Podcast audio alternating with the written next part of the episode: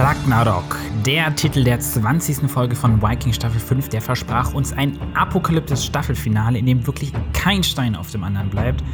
Ob das aber wirklich so ist und was wir von dieser neuen, finalen Folge der fünften Staffel halten, das erfahrt ihr in diesem 4001 Reviews Podcast mit mir, Nono. Und mit mir, Kevan. Genau, es ist ein Staffelfinale, deswegen wollen wir nochmal abschließen, wie gut ist Staffel 5 letztendlich wirklich. Wir ziehen ein Gesamtfazit und blicken nochmal komplett zurück. Dann wollen wir aber auch nach vorne schauen und die eine Frage besprechen, die noch offen ist, nämlich, wie soll es jetzt eigentlich mit Ivar weitergehen? Und dann schauen wir noch ein bisschen weiter voraus zu Staffel 6 und ja, fragen uns, braucht es diese sechste Staffel wirklich? Und was muss diese Staffel besser machen als Staffel 5? Das sind so die Fragen, die wir unter anderem besprechen. Und dann wünschen wir euch das letzte Mal in unserem Vikings Podcast Format. Viel Spaß beim Zuhören. Skull.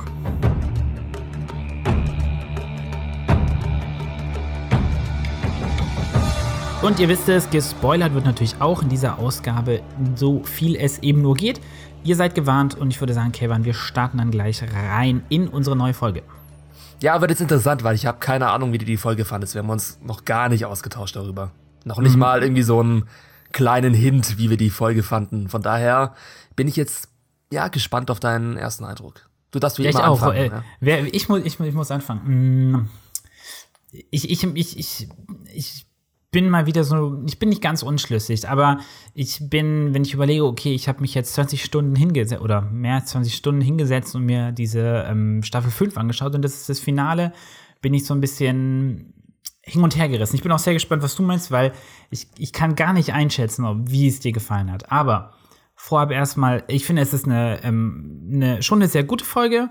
Ähm, es ist viel richtig gemacht worden. Sie war sehr ähm, kondensiert. Ähm, es war eigentlich nur ein Handlungsstrang, eigentlich nur ein Spielort, was ich extrem angenehm fand. Sehr, sehr, sehr spannend. Auch sind ein paar sehr gute Charaktermomente drin. Trotzdem mh, mm, ist es jetzt nicht so, dass sie mich so voll umgehauen hat. Ich kann auch noch nicht so 100% sagen, warum, aber ich glaube, da, da habe ich gleich noch ein paar Argumente, die sich vielleicht im Laufe unseres Podcasts ja offenbaren werden. Hm, da du nicht weißt, was mein erster Eindruck der Folge war, mhm. will ich einfach, dass du mal rätst. Was glaubst du denn? was ich von der Folge halte. Ja, deswegen, ich saß halt wirklich dabei und dachte so, boah, was wird Kayvan sagen? Also ich glaube, ähm, mh, hm, ah, ist echt schwierig. Also ich glaube, dass du, also du bist ja, du, du bist ja ein bisschen, bisschen, ähm, manchmal vielleicht ein bisschen mehr zufrieden als ich mit, mit Action oder sowas. Manchmal nervt mich das vielleicht mehr.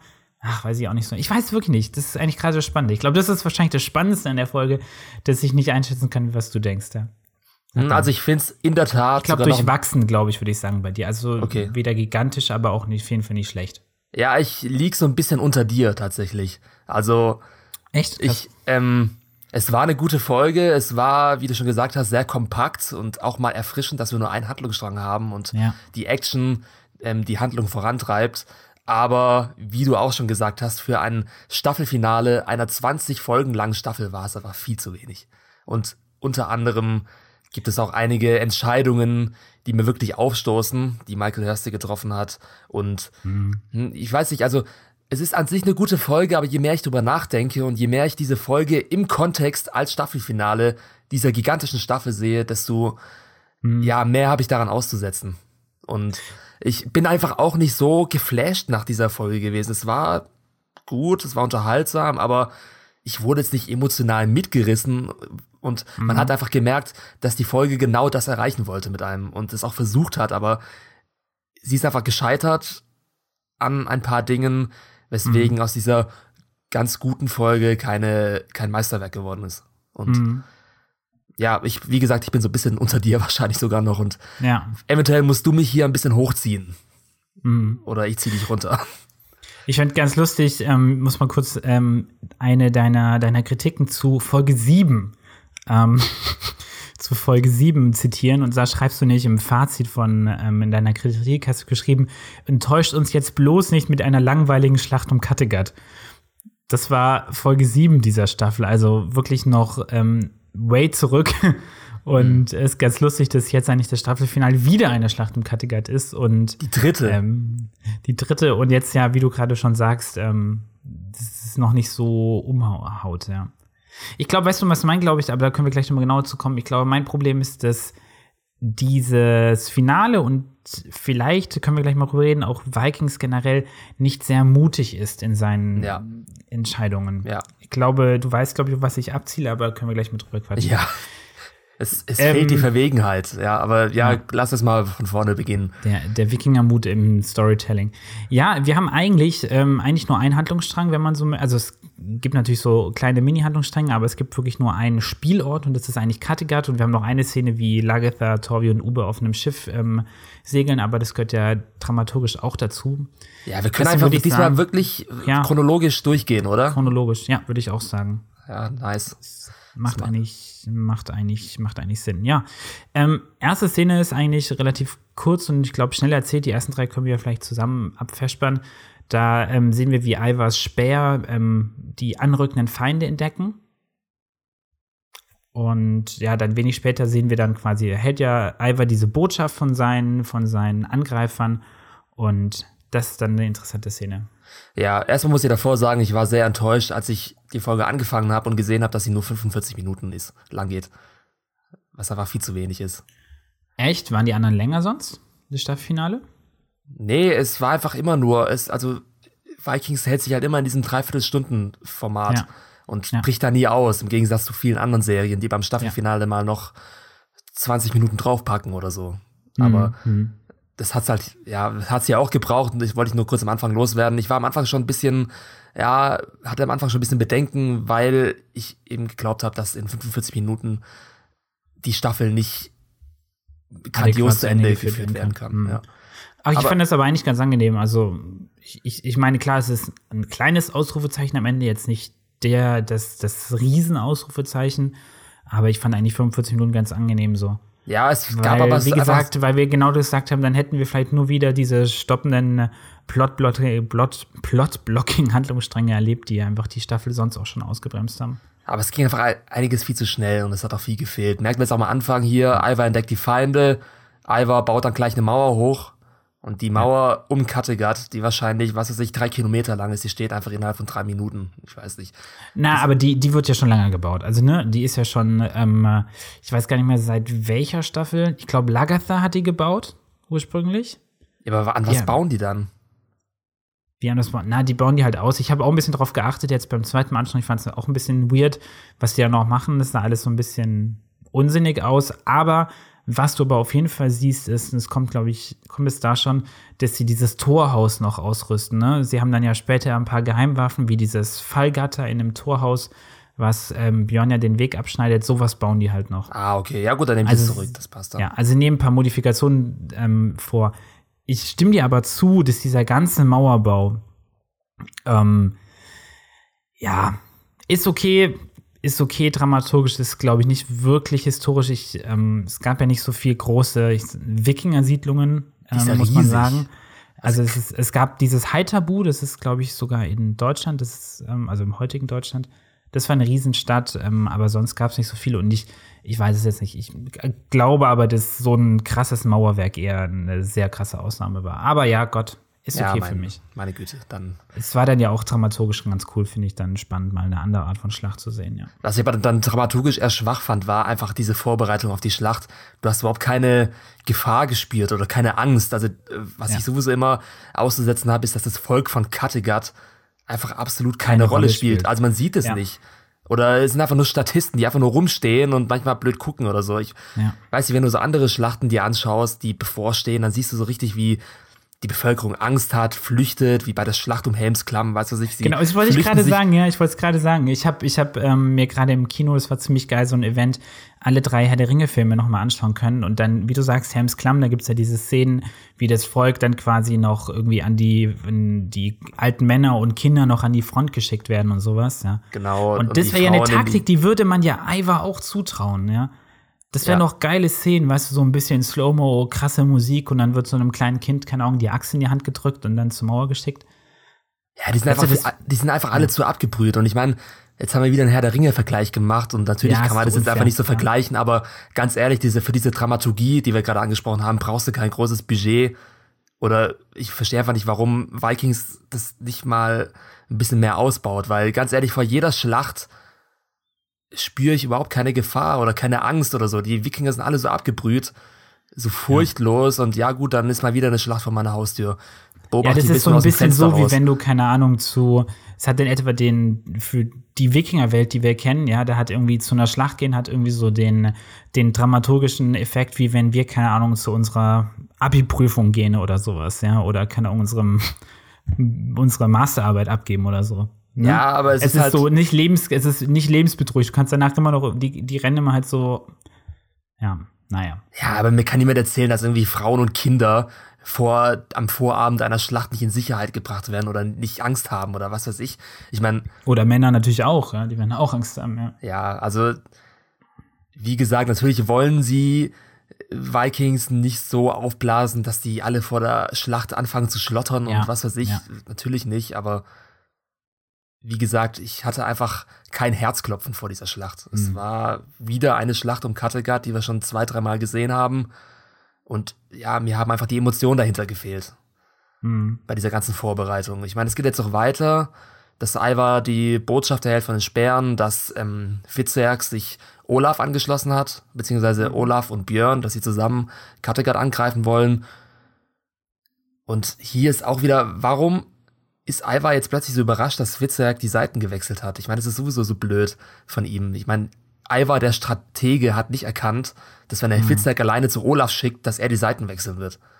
Ja, ich bin halt enttäuscht, dass das ist was, ähm, es kommt ja später auch diese Szene, wo Olaf meint, dass Ivar immer schon einen Schritt vorausplant. Nicht. Und wir hatten ja, ich glaube, letzte Woche hatten wir ja schon ein paar ganz gute Ideen, finde ich, was mit Olaf und Ivar passiert, ne? Dass Olaf nämlich die eigentlich die ganze Zeit auf Ivers ähm, Handeln hingehandelt hat, ne? Ja, ganz ehrlich. Also, und dann die Seiten wechselt oder sowas. Das wäre doch geil gewesen, ne? Allein schon in dem und dann Moment. hätte es auch Sinn gemacht, Witzerk darüber zu schicken, mit dem Risiko, dass Witzerk die Seiten wechselt. Also. Es war einfach richtig dumm. Es war blöd. Also nicht nur von Ivar, sondern auch von den Drehbuchautoren. Weil wenn. Ivar schon so als Vorausdenker, als ja, ähm, Stratege ja. und als, weiß ich, psychologisch überlegen dargestellt wird und dann so einen krassen Fehler macht, es muss eigentlich genau umgekehrt sein. Eigentlich muss der, der Charakter dem Zuschauer voraus sein beim Denken. Und wenn ich halt schon rieche, im ersten Moment, als Ivar Witzek wegschickt, dass Witzek ja. sein Bruder verraten wird, dann ist es einfach schlechtes Drehbuchschreiben. Ja. Und nicht durchdacht ja. und ein bisschen blöd. Ja. Ich meine, man kann jetzt sagen, ja, Ivar hat es nicht erkannt, weil er irgendwie seine, seine Beziehung zu seinen Brüdern schön redet und was weiß ich, aber ganz ehrlich. Es war einfach. Ja, es war halt, es hätte, es hätte, hätte man da vorne eine Szene gehabt, wo aber Ivar das Gefühl hat, dass Witzerk ihn voll auf unterstützt.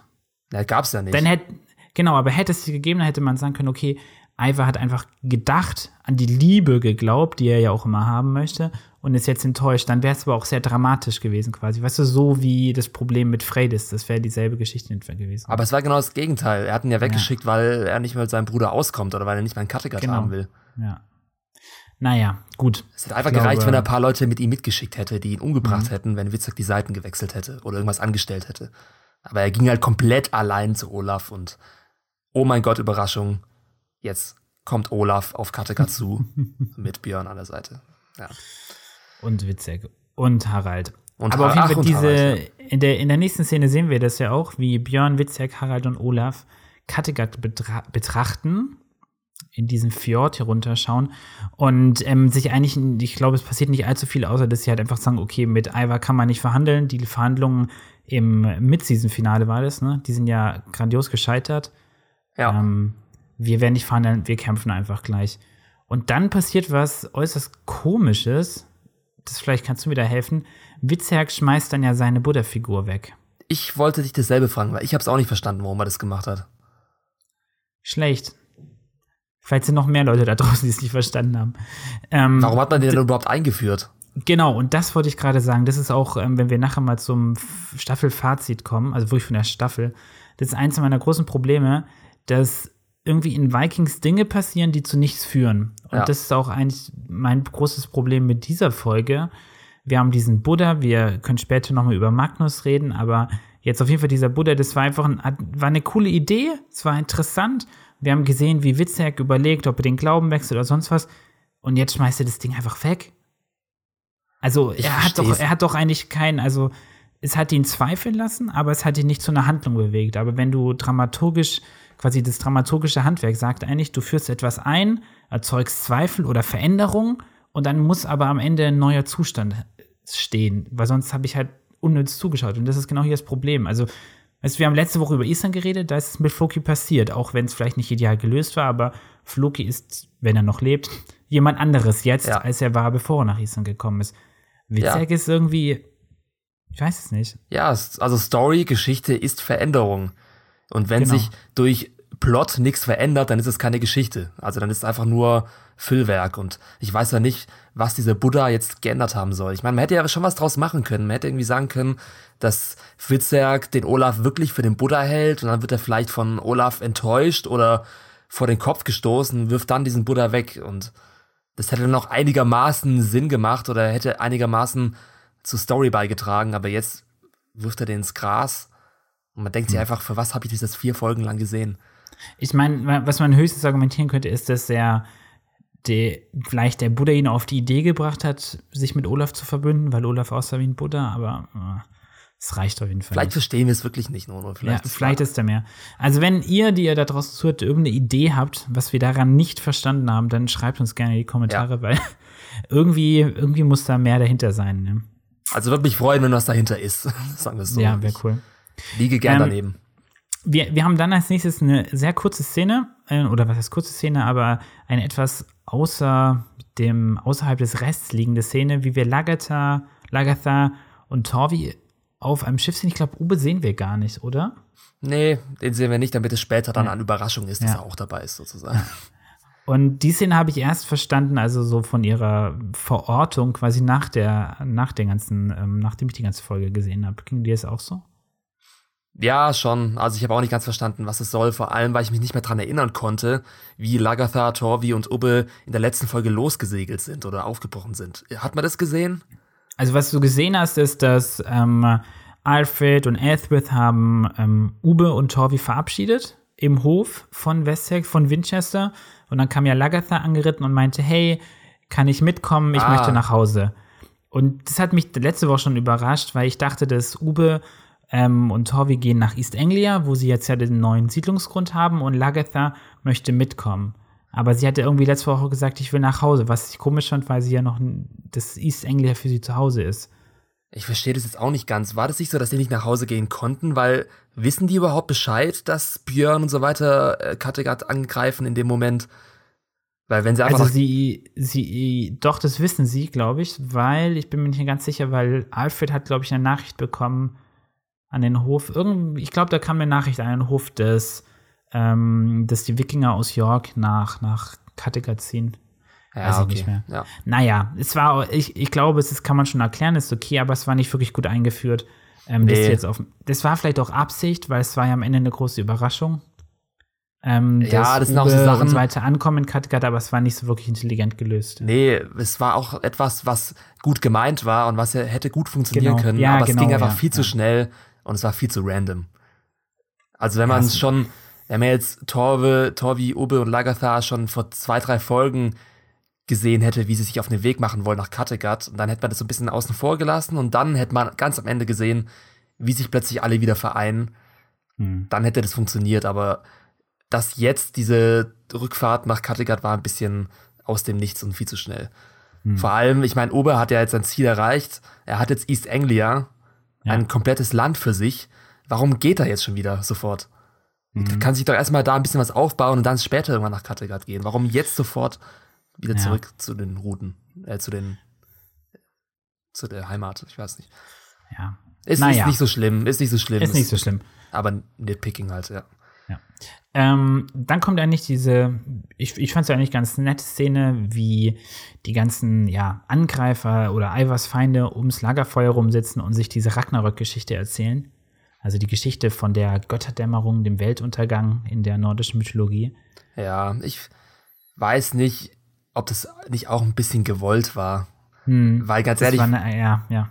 Also ich dachte mir, als ich den Titel Ragnarok gelesen habe vor ein paar Wochen, als er auf IMDb angekündigt wurde, dachte ich mir, boah, also bei der Folge muss es jetzt wirklich apokalyptisch zugehen, Leute müssen sterben und die komplette Wikingergemeinschaft ist ähm, ja. auf der Probe gestellt, nicht unterzugehen. Aber ja. letztendlich war jetzt an dieser Schlacht um Kattegat, die bevorstand, nichts anders oder dramatischer als in allen anderen Schlachten, die wir davor hatten, wenn sogar weniger dramatisch. Ja, also, es war nicht so mystisch, so, ne? Nee. Die, das Mid-Season-Finale war da irgendwie mit diesem, als, ähm, als Lagatha diese Vision hat, wo sie lauter so Skelette gegeneinander kämpfen sieht, das hatte viel mehr was von Ragnarök irgendwie. Ja. Auch dieses ähm, ähm, anachronistische Erzählen dieser Mid-Season-Finale. Dieses das war doch so Mid-Season-Finale, ne? Ja. Ja. Ähm, ja, das, das war, das war apokalyptischer. Also ohne Witz, mir hat das Mid-Season-Finale auch besser gefallen als das jetzt hier. Obwohl ich damit gegen die Meinung vieler anderen ähm, hm. streiche. Aber ich fand ja, bin mir nicht ganz sicher, ja. die Ausgangssituation einfach nicht so apokalyptisch, dass der Titel Ragnarök gerechtfertigt ist. Hm. Ähm, aber trotzdem noch zu dieser Geschichte. Ich finde eigentlich, ich mag gar nicht solche Szenen, die so ein bisschen Kontext geben. Ich meine, klar, diese Szene wirkt sehr so, als hätte man sie reingeschrieben, um uns Fans nochmal zu erklären, ein bisschen Geschichtsunterricht äh, zu machen, was ist Ragnarök. Ja, genau. Brauchen die ja gar nicht, weil dafür gibt es ja unseren Podcast. Ja, stimmt. ähm, nein, ach was, sorry. Ähm, die hätten einfach so eine Wer Werbung für uns einblenden können. Ähm, ich fand aber trotzdem eigentlich das ganz schön. Also, wir haben ja schon mal gesprochen darüber, dass wir dieses Mystizistische an, an Vikings eigentlich ganz gerne mögen und uns das auch ein bisschen mehr zurückwünschen würden.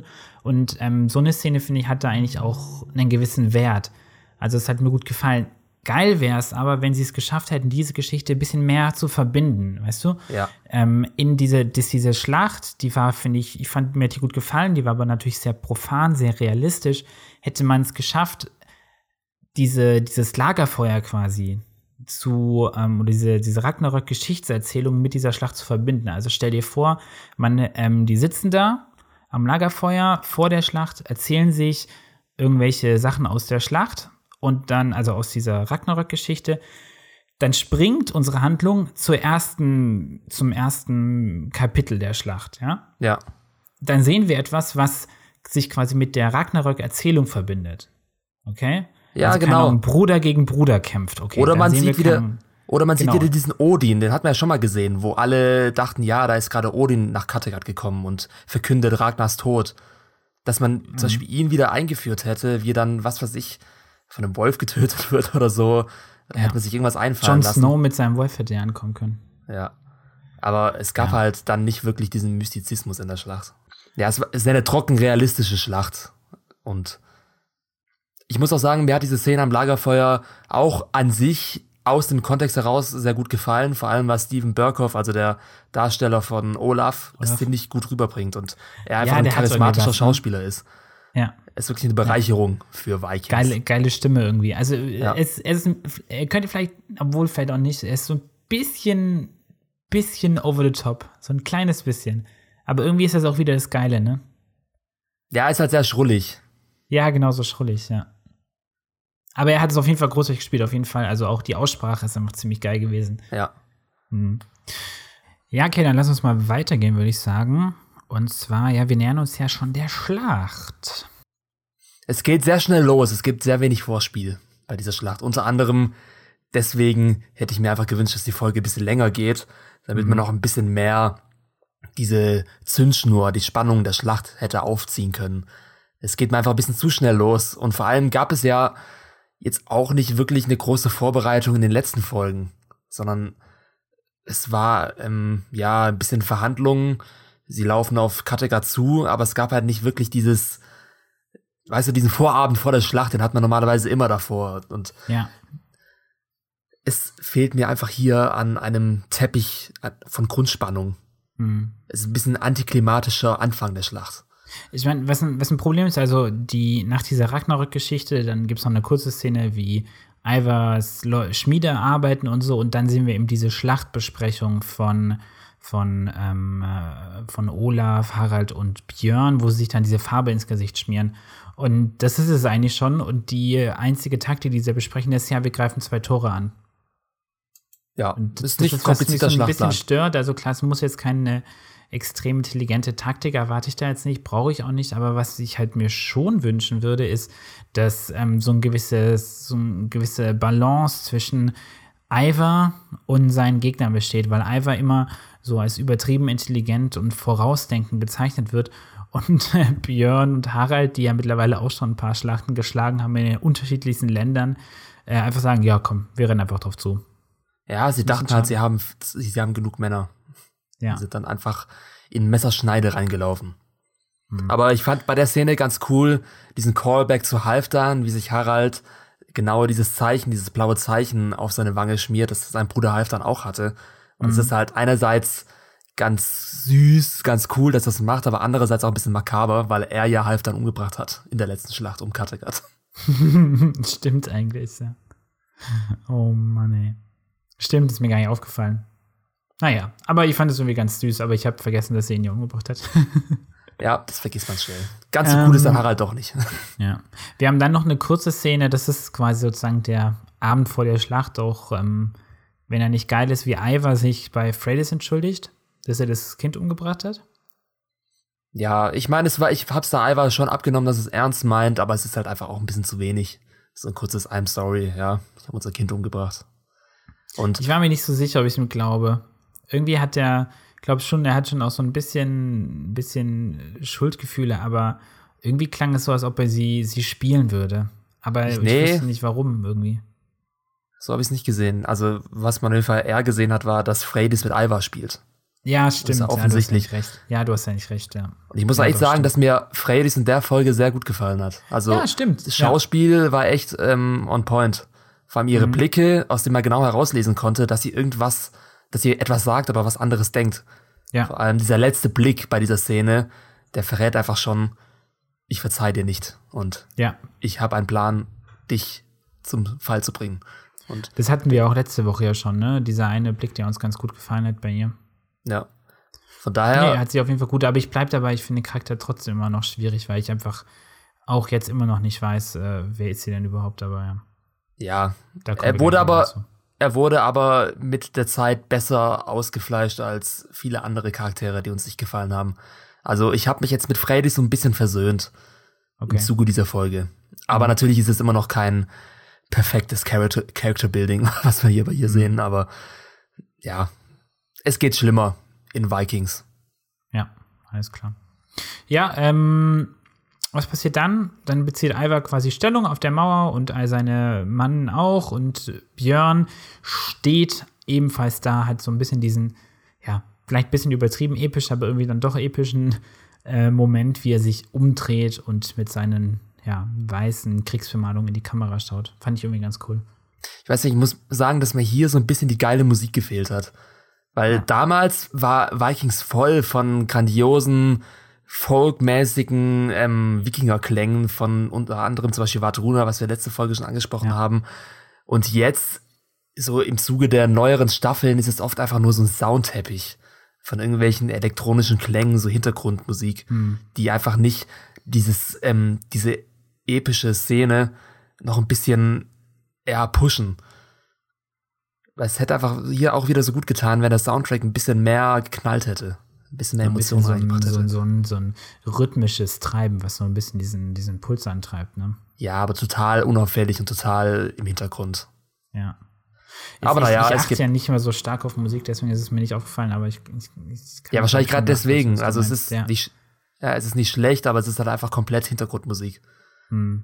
Er erfüllt seinen Zweck irgendwie unterbewusst, aber man kann sich da auch nicht dran erinnern. Wie gesagt, es ist auch nicht jetzt ein Ultra-Kritikpunkt von mir, aber ich erinnere mich einfach nur an die letzten Staffeln Vikings, wo die Musik einfach so unglaublich viel zur Atmosphäre beigetragen hat. Und ja, auf jeden Fall. Es ist einfach also, nicht mehr wenn so du, ich, wie oft ich in den letzten Wochen allein schon irgendwelche auf YouTube irgendwelche Vikings Musik Soundtrack Compilations oder sonst was angehört habe, ja, auf jeden Fall. Es ist schon episch immer wieder.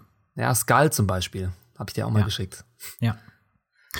Ähm, ja, was ich jetzt, und das war, ich weiß gar nicht mehr in welcher Podcast-Folge, aber vor ein paar Folgen habe ich mal gesagt, dass ich ähm, schon weiß, in Anführungszeichen, wie, diese, wie das Staffelfinale aussehen wird und wollte es aber nicht sagen und auch dir nicht sagen, um halt nicht zu spoilern. Ähm, ja, stimmt. Was war das denn? das war eigentlich genau diese Einstellung, die du im Trailer gesehen hast, dass du ganz klar gesehen hast, dass Björn und Gunhild vor den Mauern von Kattegat stehen mit ihrer Armee. Und ja, das war ja auch wirklich zu erwarten. ja, aber es war halt wirklich, das ist halt schon wirklich so ein Trailer, der schon wirklich alt ist und du hast es halt so explizit im Trailer gesehen. Ich weiß nicht, das, und das war ja noch nicht unbedingt klar am Anfang des, ähm, des der, der Staffelhälfte. Also es war abzusehen, wenn man sich so mit der Serie beschäftigt, wie wir das tun, aber ich fand es schon ein bisschen harten Spoiler irgendwie im Trailer. Deswegen, deswegen hat es mich die ganze Zeit nicht überrascht, dass sie da hingehen. Ich wusste das irgendwie schon. Aber naja. Wie gesagt, ein großer Spoiler war es für mich nicht, weil ich sowieso nicht so hart davon überrascht gewesen wäre, wenn sie das dritte Mal Kattegat angreifen. aber naja. Ja, aber es sah auf jeden Fall hier sah es, finde ich, ganz cool aus. Ich mochte dieses, dieses, ja, Aufstellen der Schachfiguren ganz gerne. Ich mochte auch dann den ersten Angriff von Pierre mit seinem Rambock. Ja. Als sie da das Tor penetrieren wollen und ja. einfach immer wieder zuschlagen. Und Björn ist halt auch ein richtig physischer Schauspieler, der das einfach geil rüberbringt und voll authentisch, wie er da diesen Rambock betätigt. Voller ja. Verzweiflung, voller, voller Motivation aber auch. Und ähm, ja, es war ein stimmiger Einstieg in die Schlacht. Und natürlich mal wieder ähm, Björn taktisch grandios überlegen. Björn. Ey, sorry, grandios unterlegen. Eiweiß überlegen. Ja. Hat mich dann doch ein bisschen gestört, dass die nicht ein bisschen besseren Plan haben. Allerdings. Ja, wie gesagt, mich auch, aber irgendwie, ähm, einerseits passt es einfach sehr gut auch zu den Charakteren. Also es hat mir irgendwie. Es macht auch irgendwie Spaß, Björn einfach zuzuschauen, wie er einfach mit dem Kopf durch die Wand rennt. Oder, ja, genau. Ja. Oder mit dem Rambock durch das Tor, wenn du so möchtest, ja. Ja, es war eine coole Szene, auch wie sie dann diesen Tunnel holen, drüber stellen, aber dann Ivar weiß genau Bescheid, dass sie das tun und ja. wirft da ein bisschen Öl drüber, zündet sie an. Ja. War eine coole Szene auf jeden Fall. Was, was mir ganz gut gefällt, ist, ähm, wenn man, also gerade in The Last Kingdom, das ist ja auch eine Serie, die wir schon oft thematisiert haben, oder in der Buchreihe dazu, haben wir auch nochmal verlinkt unter dem Podcast, dann ähm, lernt man dort eigentlich, dass die, die Wikinger kein Volk waren, was Belagerungen gemacht hat. Also es war wirklich überhaupt nicht in deren Kriegstaktik inbegriffen und auch überhaupt nicht deren Stärke. Also deren Stärke war ja schon immer die Schnelligkeit, weil sie sind ja nicht wirklich gut gerüstet gewesen damals. Also die Wikinger, die wir hier sehen, die sind ja schon, ja, was haben die? Die haben ein bisschen Lederpanzer und vielleicht ein bisschen Kettenhemd, wenn es gut läuft, ja. Aber ähm, deswegen waren deren Taktik eigentlich immer irgendwo unerwartet, mit den Langschiffen, an, mit den langen Booten anzukommen, irgendeinen kleinen Ort zu plündern und dann wieder, keine Ahnung, nach zwei, drei Stunden wieder abzuhauen. Und ähm, Belagerungen haben die einfach nicht das Gerät und nicht das Know-how gehabt dafür. Ja. Und ähm, ich fand es hier aber eigentlich ganz cool gelöst, weil, und das ist ja auch historisch richtig, ist, dass ähm, Wikinger ähm, unter, es war äh, unter Ragnar, glaube ich, wenn mich alles täuscht, in, in, der echten Geschichte haben wir Paris angegriffen, das stimmte auch, das haben wir ja auch gesehen hier in der Serie und dass sie sich dort ein paar Sachen abgeguckt haben und jetzt auch hier so einen Rambock hatten. Ähm, ja, stimmt, ja. Und der Rambock aber trotzdem irgendwie ein Scheißteil war irgendwie, ja. Es war irgendwie so auf diesen Rädern und so, ist irgendwie so ein Amateurteil, ne? Ja, das hat so ein bisschen Und das finde ich halt irgendwie wieder geil. Das passt irgendwie dann wieder. Also deswegen hat es mir eigentlich ganz gut gefallen. Dieses Amateurhafte, nicht so genau wissen, wie man jetzt so eine Belagerung eigentlich macht, ja. Ja, ich meine, es ist schon auch immer ein bisschen Fiktion dabei, aber das stört mich jetzt hier. Bei dieser Schlacht nicht. Aber trotzdem, ja. ich muss sagen, man sieht halt schon auch die Ausmaße der, der Schlachten mit paar Panoramashots und sie ist einfach nicht so gewaltig wie einige der anderen Schlachten, die wir zuvor in der Staffel gesehen haben. Zum Beispiel fand ich die erste Schlacht um Kattegat, also das war Staffel 5, Folge 10, wesentlich größer und wertiger inszeniert, sowie die Schlacht ähm, in, wo war es? Hilf mir nochmal, was war da, was war da die Schlacht? Also, meinst du die auf diesen Feldern? Das war in der Folge Momente und Vision, die so, ähm, so nicht stringent ja. geschnitten wurde, sondern immer wieder mit Zeitsprüngen genau. hin und her. Die ist aber ja eigentlich nicht, nicht, nicht vor Kattegat, die ist ja nur. Nee, aber es geht trotzdem um Kattegat. Ja, ja, okay. Mhm. Ja. ja. Und ja, also die Schlacht hier an sich, diese Belagerung, die ist nicht wirklich ähm, Maßstäbe setzen für Vikings, sondern eher vielleicht wieder ein kleiner Schritt zurück. Ich meine, wir haben ja schon eine Belagerung von Paris gesehen in Staffel 3, die wesentlich epischer und größer war und auch spannender. Und es mhm. hat mich so, diese Rambock-Szene vor allem hat mich so ein bisschen daran erinnert, wie sie das Tor von Paris brechen wollen. Ja, ja. Aber das war halt einfach so viel geiler. Und dann diese, diese Stachelrolle. Genau, ja. Halt, ja. Ich meine, es war auch ein bisschen, äh, bisschen überdreht und ein bisschen viel Fiktion, aber mein Gott. Ja. Da ja, oder York. Also ich glaube, wenn ich so an die Staffel zurückdenke, ich glaube, der ähm, York hat mir eigentlich mit am besten auch gefallen, wie ähm, die, die Schlacht um York wie ähm, Hermund und wie ist er noch? Ähm, Ethelwulf. Ethelwulf, genau, wie die quasi die York angreifen und dann total in Ivers Falle reinlaufen und dann in diese kleinen engen Gassen, wo sie dann von Pfeilen und irgendwelchen Stacheln im Boden und dann später den Kriegern von Ivar, die aus dem Boden rauskommen, angegriffen werden. Ja, es hatte auch ein bisschen was ähm, Derberes. Ich fand ja, genau, diese Schlacht, das ist, hatte sowas Verzweifeltes, ja. Ja, ich weiß, ich ja. fand auch diese Schlacht hier um Kattegat nicht wirklich blutig oder nicht wirklich krass brutal. Es stört mich jetzt nicht so sehr, aber da haben wir auf jeden Fall schon heftigeres gesehen in Vikings. Aber ich weiß nicht, vielleicht jetzt so objektiv betrachtet, stimmt schon, dass es vielleicht nicht die größte und aufregendste Schlacht war, aber ich mochte es eigentlich trotzdem. Also ich finde es schon auch mal ein neuer Aspekt, ähm, wie dieser, dieser Belagerungsaspekt. Und ich finde, es war auch sehr gut inszeniert, wie sie damit kämpfen müssen oder wie schwer es denen halt fällt, über diese Mauer drüber zu kommen, bis sie es dann teilweise schaffen, dann aber wieder wie Harald runterspringen müssen. Also ich fand, das hat mir eigentlich ganz gut gefallen und das könnte ich mir auch gut vorstellen, dass es recht historisch war. Ja, auf jeden Fall. Ja, schon. Es so war, nicht, war so ein Vor und Zurück. Es war nicht so eindeutig ein hundertprozentiger, also ja, später schon Verlierer, aber weißt du, was ich meine? Es war so. Die Schlacht war, die Inszenierung war sehr nachvollziehbar und sehr ähm, realistisch auf jeden Fall. Ja. Das war ja genau das, was viele an der letzten Schlacht in Anführungszeichen um Kattegat kritisiert haben. Ja, dass der Zusammenhang so schwer nachvollziehbar war. Ne? Genau, dass es einfach ein bisschen zu experimentell war. Und genau das Gegenteil haben sie jetzt hier gemacht, nämlich eine Schlacht mit Anfang, Mittelteil und Ende, schön nachvollziehbar erzählt und der Zuschauer ist direkt im Geschehen mit drin.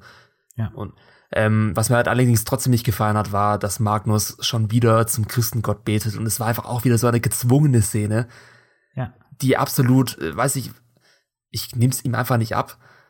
Er, also warum, warum ist jetzt Magnus so darauf ähm, vehement darauf aus, mit zu Gott zu beten?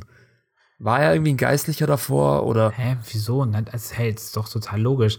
Der ist da, denkt die ganze Zeit, spielt sich selber vor, dass er voll der coole Wikinger ist. Ne? Er sagt ja, I'm Viking, I'm Viking, I'm Viking. Ähm, also denkt er, er wäre voll der harte, starke Wikinger, rennt los, ist auf einmal mitten in der Schlacht und merkt auf einmal so, oh scheiße, Schlacht ist gar nicht so geil. Und dann, ja, betet er, und dann betet er zu dem Gott, den er halt sein ganzes Leben lang angebetet hat, nämlich den Christengott, wenn du so möchtest. Aber er macht es halt so übertrieben und so laut, sodass jeder ihn hören kann, potenziell, weil ich, ich meine, in der letzten Folge ja, ist er schon ein bisschen auf, ähm, auf Glatteis gelaufen, als ja. er gemerkt hat, dass die Wikinger es nicht cool finden, wenn er zum Christengott nee, also betet. Das, und er sollte es lieber verstecken. Also, da, das stört mich nicht, weil das ist eigentlich doch, komm on, du, du schaust dir dem Tod ins Angesicht, da kümmerst du dich um gar nichts mehr. Ähm, ich finde es dann eher schwierig, sollen wir das vielleicht mal vorwegnehmen, seine letzte Szene, wenn wir gerade bei Magnus sind, weil ja. äh, ähm, da entdeckt er dann ja auf einmal doch Odin für sich. Also der Christengott hat ihm irgendwo nicht ganz so viel geholfen und dann sagt er sich jetzt wieder, oh, ach, ich glaube, Odin ist eigentlich der Richtige und außerdem bin ich ja Ragnars Sohn und dann rennt er los und will die Barrikade alleine stürmen. Ja, das war einfach auch so gezwungen. Ich meine, es war auch in der Theorie gut gemeint, dass man Magnus so einen Charakterboden gibt, der dann letztendlich zu einem Schluss kommt, zu einem Kreis, der sich schließt, sodass er in seinem letzten Moment dann doch erkennt, dass er ein Sohn Odins ist, beziehungsweise der Sohn Ragnars und dann halt eben umgebracht wird. Ist er so ganz schön, aber ich weiß nicht, du hast halt davor überhaupt nichts Relevantes von Magnus gesehen. Du hast bei ihm keine Charakterentwicklung gesehen. Er war nicht ähm, sympathisch, du hast nicht mitgefühlt mhm. mit ihm.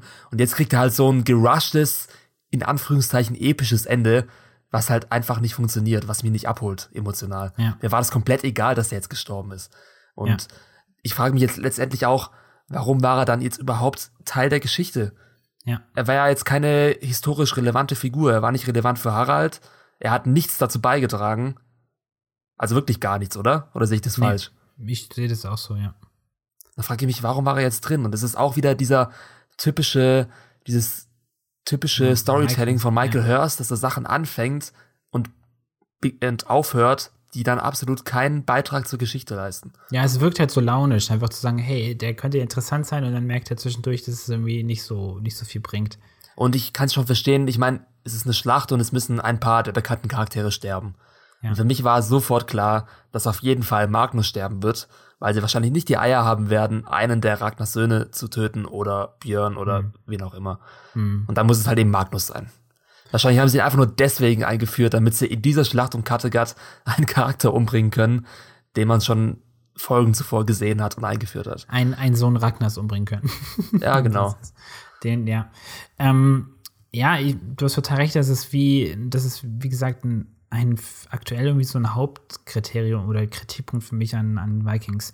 Wie schon mit dem Buddha, dass Dinge eingeführt werden, die halt irgendwie zu keinem nicht die Serie weiterbringen. Und jetzt überleg mal, was wäre denn jetzt gewesen? Ich meine, es ist nicht mein Wunschszenario, aber es wäre vielleicht eine Alternative. Wir alle fanden Magnus irgendwie scheiße, davon gehe ich jetzt einfach mal aus.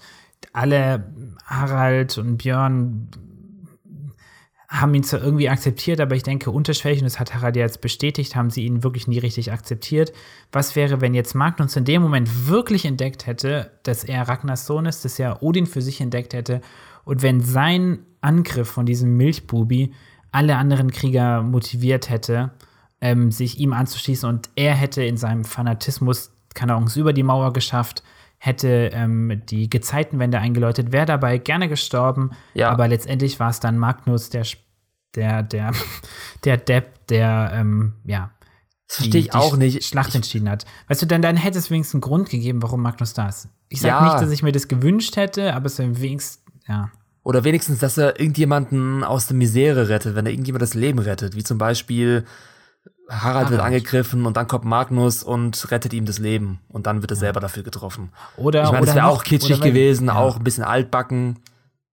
Sieht man in jeder Schlacht, aber es wäre wenigstens eine Art Rechtfertigung gewesen warum man diesen Charakter überhaupt eingeführt hat. Ja, oder, hat. oder vielleicht noch besser, dass er sich, ähm, dass er sich einem Pfeil Witzek irgendwie in den Weg geworfen hätte, so dass Witzek ja. überlebt und Magnus sagt, oh, ich habe meinen Bruder gerettet und Witzek so, okay.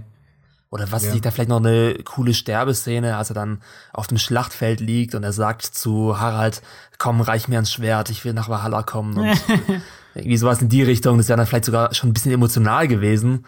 Ja. Aber äh, komm, was war das für ein, was war das für ein langweiliger Tod? Ja, naja, gut. Naja. Ah, gehen wir mal weiter. Oder gehen wir wieder zurück. Ja. Das ist ja gut. Damit ist eigentlich der zweite äh, schwierigste Charakter dieser ganzen Staffel weg, nämlich nach Hermut Magnus. Ähm, Im Grunde ist es ja gut, dass er weg ist, würde ich sagen. Ja. Jetzt gehen wir noch mal kurz ein bisschen zurück. Was passiert da noch bei der Schlacht? Ähm, dann wird versucht, über die Mauer zu gehen. Und da fand ich eine Szene richtig geil. Und das war, dass sie nicht nur Leitern benutzen, sondern auch irgendwelche Holzstangen und dann läuft mhm. Fitzek damit ja. die Mauer hoch. Und es sieht so einfach aus und so logisch. Ich habe das davor noch nie wirklich gesehen in der Schlacht. Mhm. Also das war ich, echt cool. Ich weiß nicht warum, mir kommt das irgendwie, irgendwie denke ich, dass ich das schon mal irgendwo gesehen habe mit Bambusstangen im, im asiatischen Raum, irgendwie so Japan, Stimmt. China oder sowas. Ich weiß nicht warum, ähm, ich das denke, ich, also vielleicht kennt ja jemand von euch da draußen irgendeine eine, eine Szene aus dem Film oder Buch oder vielleicht irgendwie eine historische Tatsache. Irgendwie passt das zu denen, weißt du, so einem Samurai oder irgendwelchen Ninjas, Ninjas oder sowas. Ja. Stimmt. Fand ja. ich irgendwie auch cool. Ich weiß nicht, ob ich das machen würde, wenn ich da so ein Krieger wäre. Aber irgendwie war es lustig. Ich weiß nicht, gibt es hier auch in Flucht der Karibik so eine ähnliche Szene? Ja, da gibt es das, dass ähm, Jack Sparrow quasi, der, hat, der ist doch so festgebunden an so einer Stange. Ja, und dann hüpft er doch damit ja. irgendwie so rum über diesen Abgrund und so. Also es war, es war, weiß nicht, ob es physikalisch wirklich logisch ist, aber wahrscheinlich schon, kann man irgendwie machen. Kann man schon machen, das ist, ja, ja. das geht schon. Ziemlich genial. War auf jeden Fall mal was Neues, finde ich okay. Ja. Ist glaubwürdig, vielleicht ein bisschen, vielleicht auch ein bisschen nicht, aber war irgendwie lustig. Ach so, ja, genau, dann kommt die Szene, in der Ivar den Rambock verbrennt. Das hatten wir ja schon einigermaßen angesprochen. Ja. Interessanter ist dann diese Rede von Olaf, dieses, diese apokalyptische Poesie, die er da vorträgt. Ja. Es war auch bisschen kitschig. Ich sag jetzt, selbst ich sag jetzt. Ja, das wollte ich auch sagen, das wollte ich auch sagen, ja. Aber trotzdem. Aber irgendwie cool, ne? Trotzdem trotz, irgendwie cool. Ja, es ist kitschig, aber trotzdem bringt es Olaf ganz, also der Schauspieler ganz cool rüber mit seiner ja. charismatischen Stimme, wie wir schon gesagt haben. Also er kann es einfach. Ansonsten wäre es wirklich ein bisschen kitschig gewesen, weil ganz ehrlich, Olaf hat in seiner Lebensspanne bestimmt schon sehr viel grausamere Schlachten und größere Schlachten gesehen. Und dass er ausgerechnet hier jetzt diese Apokalypse prophezeit, nur weil ein paar 50 Wikinger da eine Wand hochrennen und verbrannt werden. Naja, das ist ja schon so, also das ist so, so zumindest erzählt uns die Vikings, das ist irgendwie so die größte Stadt in dem ganzen nordischen Hemisphäre. Also Aber bestimmt nicht die größte Schlacht. Hm? Aber bestimmt nicht die größte Schlacht. Hm, ja. Also kommen ja schon einige Kriegsherren zusammen. Also ich glaube, so häufig war das nicht. Aber ja, wie auch immer. Ich fand, mir hat es, mir hat es eigentlich ganz gut gefallen. Man hätte das, es war vielleicht so ein bisschen neben, nebensachlich. Nebensachlich, sagt man das? Neben. Es, also es hätte irgendwie ein bisschen, entweder ein bisschen größeren oder wichtigeren Raum einnehmen können oder man lässt es weg. Ähm, also zum Beispiel später gefällt mir das ganz gut, wie Björns Vision oder sowas eingebunden ist in die Story. Vielleicht hätte hier diese Olafs Rede auch so ein bisschen besser, bisschen besser in diese ganze Geschichte reingepasst. Weißt du, was ich meine, dass sie, zum ja. Beispiel hätte man da jetzt ja vielleicht einen Bogen machen können zu dieser Lagerfeuergeschichte. Weißt du, vielleicht hätte man diesen ein bisschen intelligenter verknüpfen können. Also so wie in Moment und Vision, also dem Mid-Season-Finale. Das war ja auch. Das hat den Leuten ja nicht gefallen. Ja, ich weiß, man hätte sie vielleicht nicht ganz so krass machen können, aber vielleicht so ein bisschen. Naja, wie auch immer. Ja, ich, also ich, ich war auf jeden Fall, war auf jeden Fall nett, kann man, kann man voll unterstreichen, war irgendwie, hat ein bisschen Mystizismus reingebracht, relativ stimmungsvoll, hat mir gut gefallen. Es gibt ja mittlerweile auch Schlachtenklischees. Ich meine, wir sehen so viele Schlachten in der Popkultur, in Filmen und Serien, dass ja. sich da einfach schon so Art Tropes entwickelt haben. Also ja. Sachen, die man immer wieder sieht. Und diese ähm, apokalyptische Rede während einer Schlacht, diese wahnsinnige Rede, das hat einfach auch schon so ein, wie gesagt, ein kleines Kitsch-Element. Mhm. Was ja. einfach schon, was einfach nichts mehr Neues ist. Aber ja, und dann es war okay. die Musik ein bisschen runter und wir haben so ein paar Zeitlupenaufnahmen, wie alle realisieren, dass sie ja. in so einer, in so einer schrecklichen Schlacht sind und sowas. Und dann fallen ein paar Leichen in Slow Motion runter. Ja, das ist klar. Hatten dann kommt, ja. hast du aufgeschrieben, Alvas Flammenwerfer, ist auch geil. Ja. Ich weiß nicht, es war, gab es diese, oder was, es war ein Blasebalg, den er benutzt hat dafür. Gell? Also genau, wir haben irgendwie nur gesehen, dass es ein Blasebalg war. Ähm, wir wissen ja, ne, wenn du mit ähm, viel Sauerstoff in äh, Feuer reinbläst, dann entflammt sich das Feuer besser, weil es besser verbrennen kann. Feuer braucht ja Sauerstoff, das heißt, es wird größer. Ähm, bin mir jetzt nicht sicher, ob, das hat man nicht so genau gesehen, ob sie einfach nur auf den schon brennenden, ähm, auf den brennenden Rambock einfach nur Luft drauf machen oder ob dieser Flammenwerfer vielleicht selber, weiß nicht, nochmal irgendwas spritzt, weiß ich nicht. Nee, ich glaube nicht. Es war, glaube ich, nur Luft. Also, Aber ich meine, was es gibt, ähm, auch wenn es, das wirkte jetzt ja gerade so ein bisschen wie so eine Massenvernichtungswaffe, die ein bisschen na, unhistorisch ist, was es aber gab, und zwar auch schon deutlich früher als ähm, die Zeit, in der wir uns aktuell befinden, ähm, ist das sogenannte griechische Feuer. Das war, ähm, ich weiß nicht mehr, ich glaube, es wurde, ich weiß gar nicht mehr, wann es entwickelt wurde. Ah, nee, ich glaube sogar später entwickelt. Ich weiß, nee, oder früher, ich weiß nicht. Aber ähm, das ist quasi wie so ein kleiner mini-antiker ähm, Flammenwerfer gewesen, der ähm, ein Öl-Salpeter oder so Gemisch durch einen dünnen Art, wie ein Schlauch, quasi wie so eine Handpumpe. Weißt du, wenn du in so einem Brunnen stehst mit so einer Handpumpe und so haben die dann quasi so Öl, ähm, keine Ahnung, 10, 20 Meter weit gespritzt und haben das entzündet und dann hat es, keine Ahnung, Schiffe verbrannt oder so. Ja, ähm, krass. Sowas gab's, ähm, ziemlich krasse Waffe, so gerade wenn du überlegst, so im Seekrieg fährst du halt 20 Meter ans gegnerische Schiff ran und dann zündest du das einfach an. Und vielleicht war das ja sowas. Ja, kann sein. Keine Ahnung. Auf Aber, jeden Fall, das nächste ist ja, dass sie dann dennoch das Tor durchbrechen und dann ja. läuft Björn in eine Falle. Und das hat mir richtig gut gefallen. Ja, mir auch. Das war so eins der Highlights der Schlacht für mich. Ja. Äh, einfach Björn ausnahmsweise mal richtig Angst hat und das hat man in seinem Blick gesehen. Ja. ja. Denkt sich, ach du Scheiße, jetzt sind wir wirklich hier ähm, in der Mausefalle gelaufen sozusagen.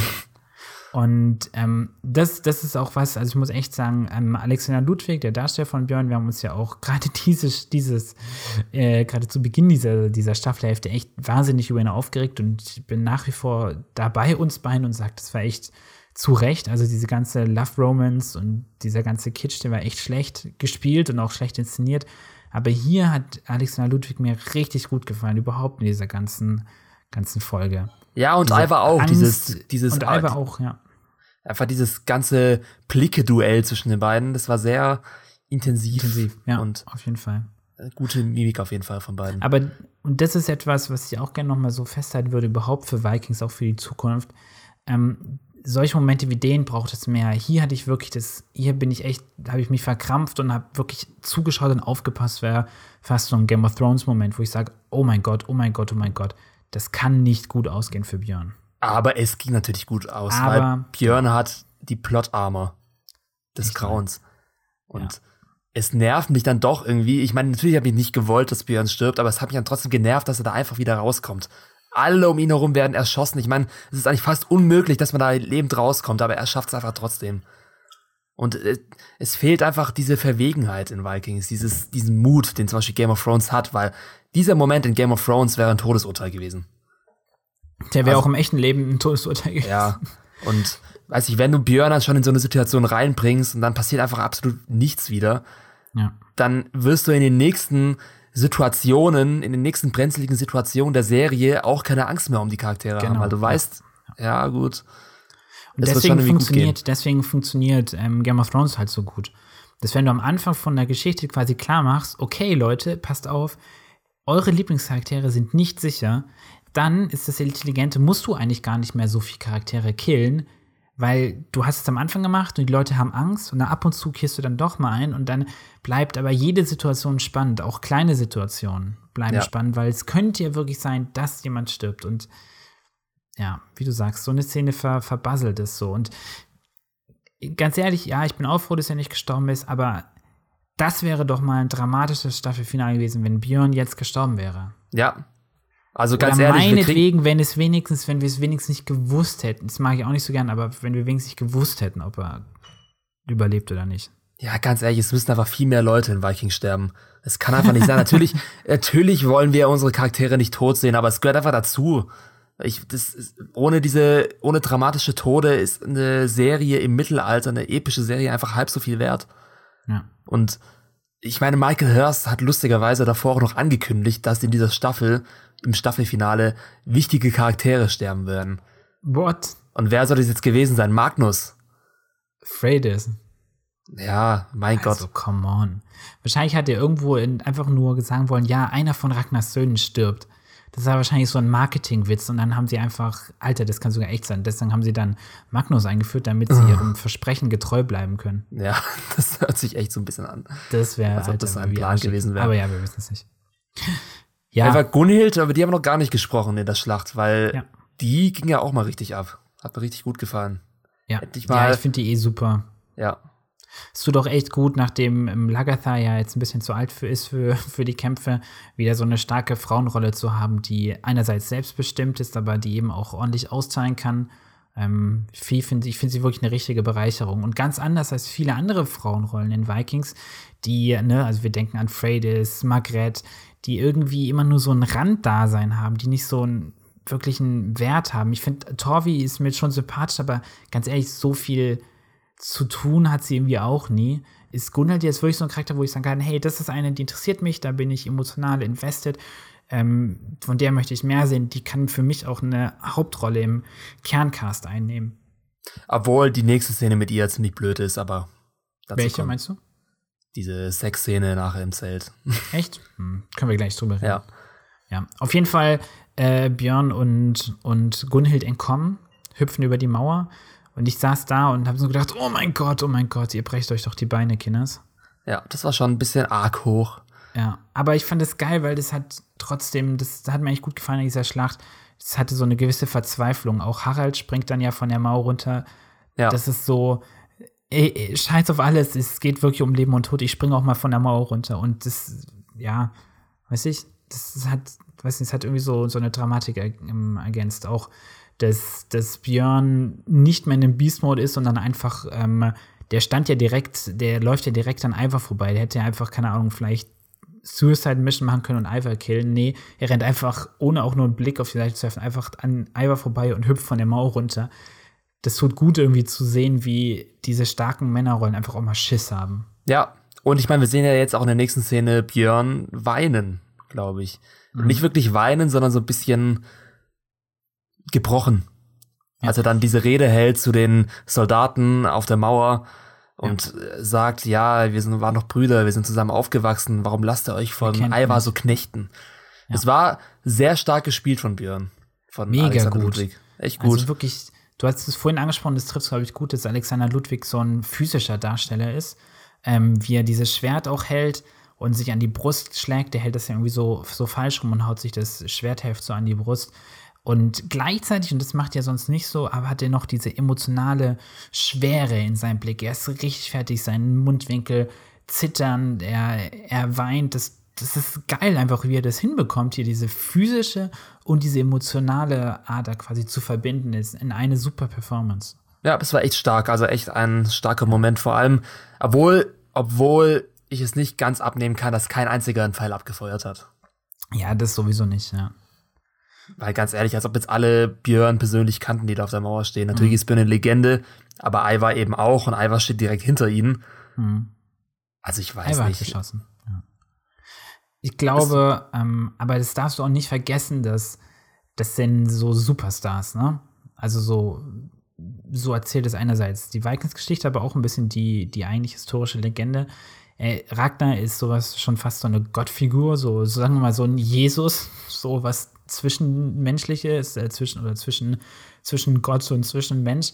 Und ähm, Björn ist halt einfach so ein, so ein Superstar, ein Held, weißt du, von dem, keine Ahnung, die, die Leute, die, die, die Väter ihren Kindern erzählen, weißt du, von Björns großen Abenteuern und sowas. Ja, schon, auf jeden Fall. Weißt du, also ich, ich, ich finde es okay. Ich fand es eher ein bisschen davor ein bisschen komisch, als ich mit diesem Rambock angekommen bin. Und ich dachte mir so, boah, Leute, schießt doch einer mal einen Pfeil auf Björn. Ihr wisst doch, wer Björn ist. Ja. Aber ja, er hat einfach die Plot-Armor, wie gesagt. Ja, stimmt schon. Aber das war eine richtig starke Szene. Also die hat mir richtig gut gefallen. Auch so eine Szene, die man nicht so oft sieht. Nicht nur in Vikings, auch sonst. Weil eben, weil ich eben Björn kenne. Das ist ein Kerl, den kenne ich, den habe ich von klein auf kennengelernt. Und ich weiß, dass ihm so eine Szene einfach nicht leicht fällt. Also wenn Björn weinend dasteht und seine Schwäche quasi eingesteht vor einer ganzen Armee von Leuten, dann muss viel mit ihm passiert sein. Ja, das stimmt. Das, deswegen war, eine andere, nahe. war eine andere Facette von ihm. Ja, hat mir echt gut gefallen.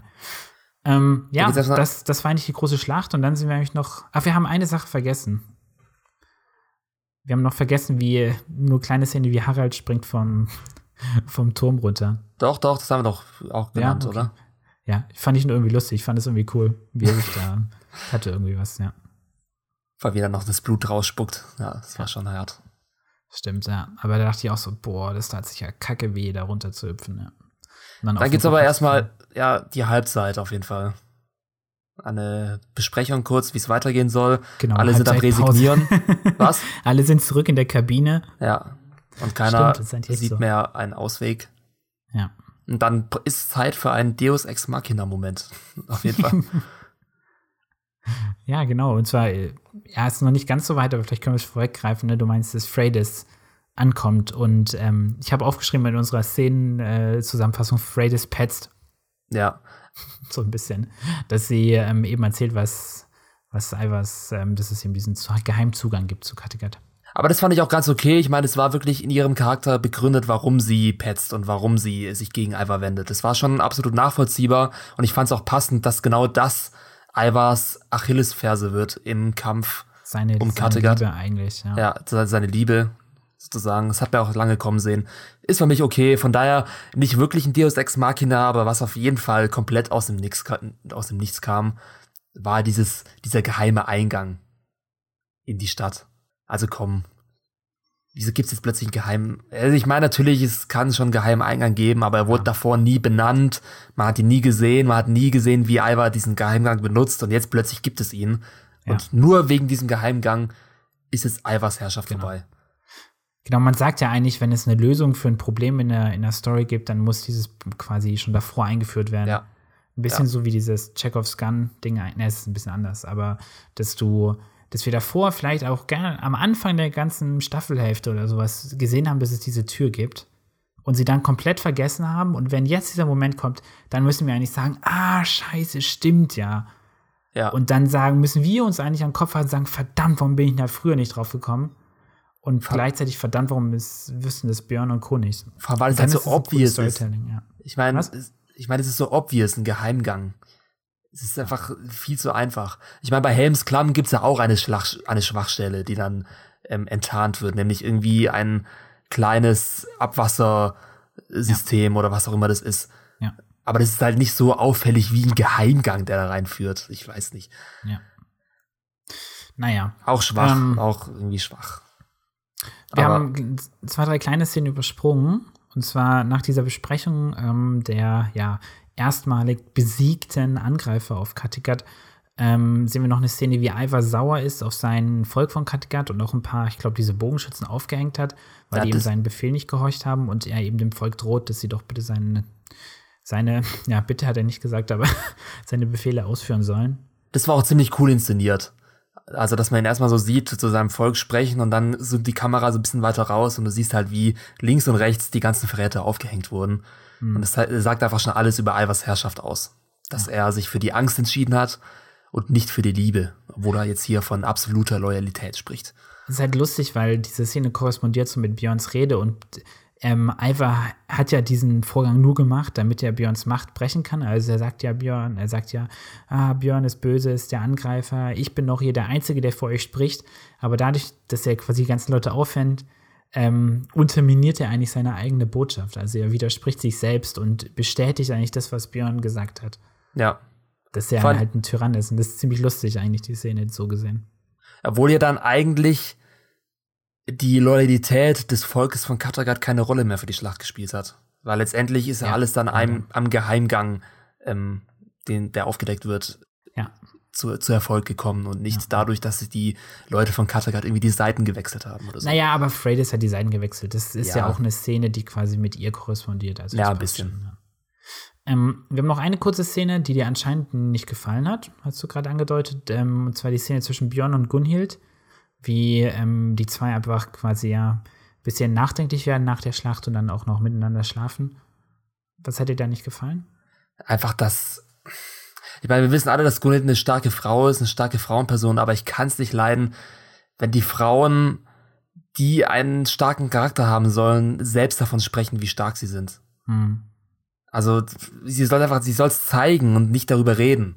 Mhm. Aber ja, ich weiß, du bist independent und willst machen, was du willst und du willst irgendwie ein wildes das ist Pferd ein Zeichen reiten. von Schwäche, wenn sie davon reden muss, eigentlich fast. Ne? Was?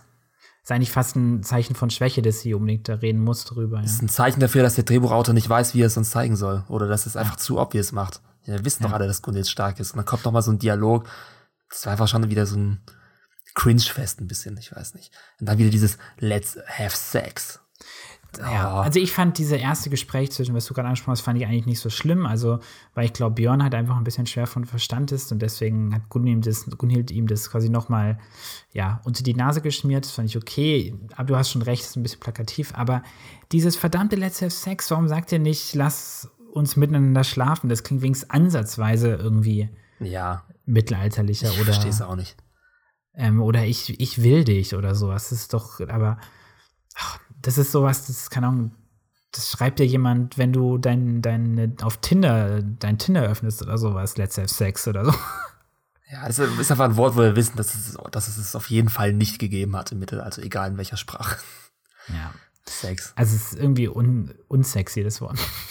Im Kontext dieser Serie schon, ja. Ja, es, es schmeißt ein bisschen raus. Aber im Grunde fand ich das gut. Das macht auch Sinn. Das ähm, weiß man ja auch, dass wenn du in der in ähm, Lebensgefahr warst, es danach ein übertriebenes Bedürfnis nach Sex gibt. Das ähm, kann ich jetzt keine Quelle benennen, aber ich glaube zu wissen, dass es eine psychologische Tatsache ist. Ja. Und hat mich auch so ganz gut gepasst, ja. Also ich fand die jetzt nicht so schlecht, die Szene. Ja. Naja, ähm, daran wird sich scheitern. Dann, dann, kommt die Szene, die wir schon besprochen haben, dass Freydis quasi ähm, bei Ivers Gegnern auftaucht und dann kurz danach ich dachte mir schon kurz, dass Björn die auch noch ins Bett kriegt. Freydis? ja. Oh no. Aber wir, Björn hat gar nicht seine, seine, seine Einstellung bekommen, wo er so oh, den Björn-Blick macht, oder? Ja. Oh mein Gott, das wäre so schlecht, aber dann schon wieder so lustig. oh nee, Gott, ja. Naja, aber erstmal ähm, ist es so, dass Freydis das Tor öffnet. Die Geheimtür. Ja, ich hätte es die Geheimtür jetzt auch gerne mal gesehen, was das genau ist. Hat man Hast ja du doch gesehen, gesehen. das ist leicht, das ist in der Palisade, in dieser Mauer, ähm, war da, glaube ich, ein, zwei Dinger, die man so aufklappen konnte. Man Ach so, das gesehen. war das. Ja. Ah ja, okay. Genau. Ich fand es aber irgendwie stimmungsvoll, wie sie das gemacht hat. Ich fand, das hatte irgendwas.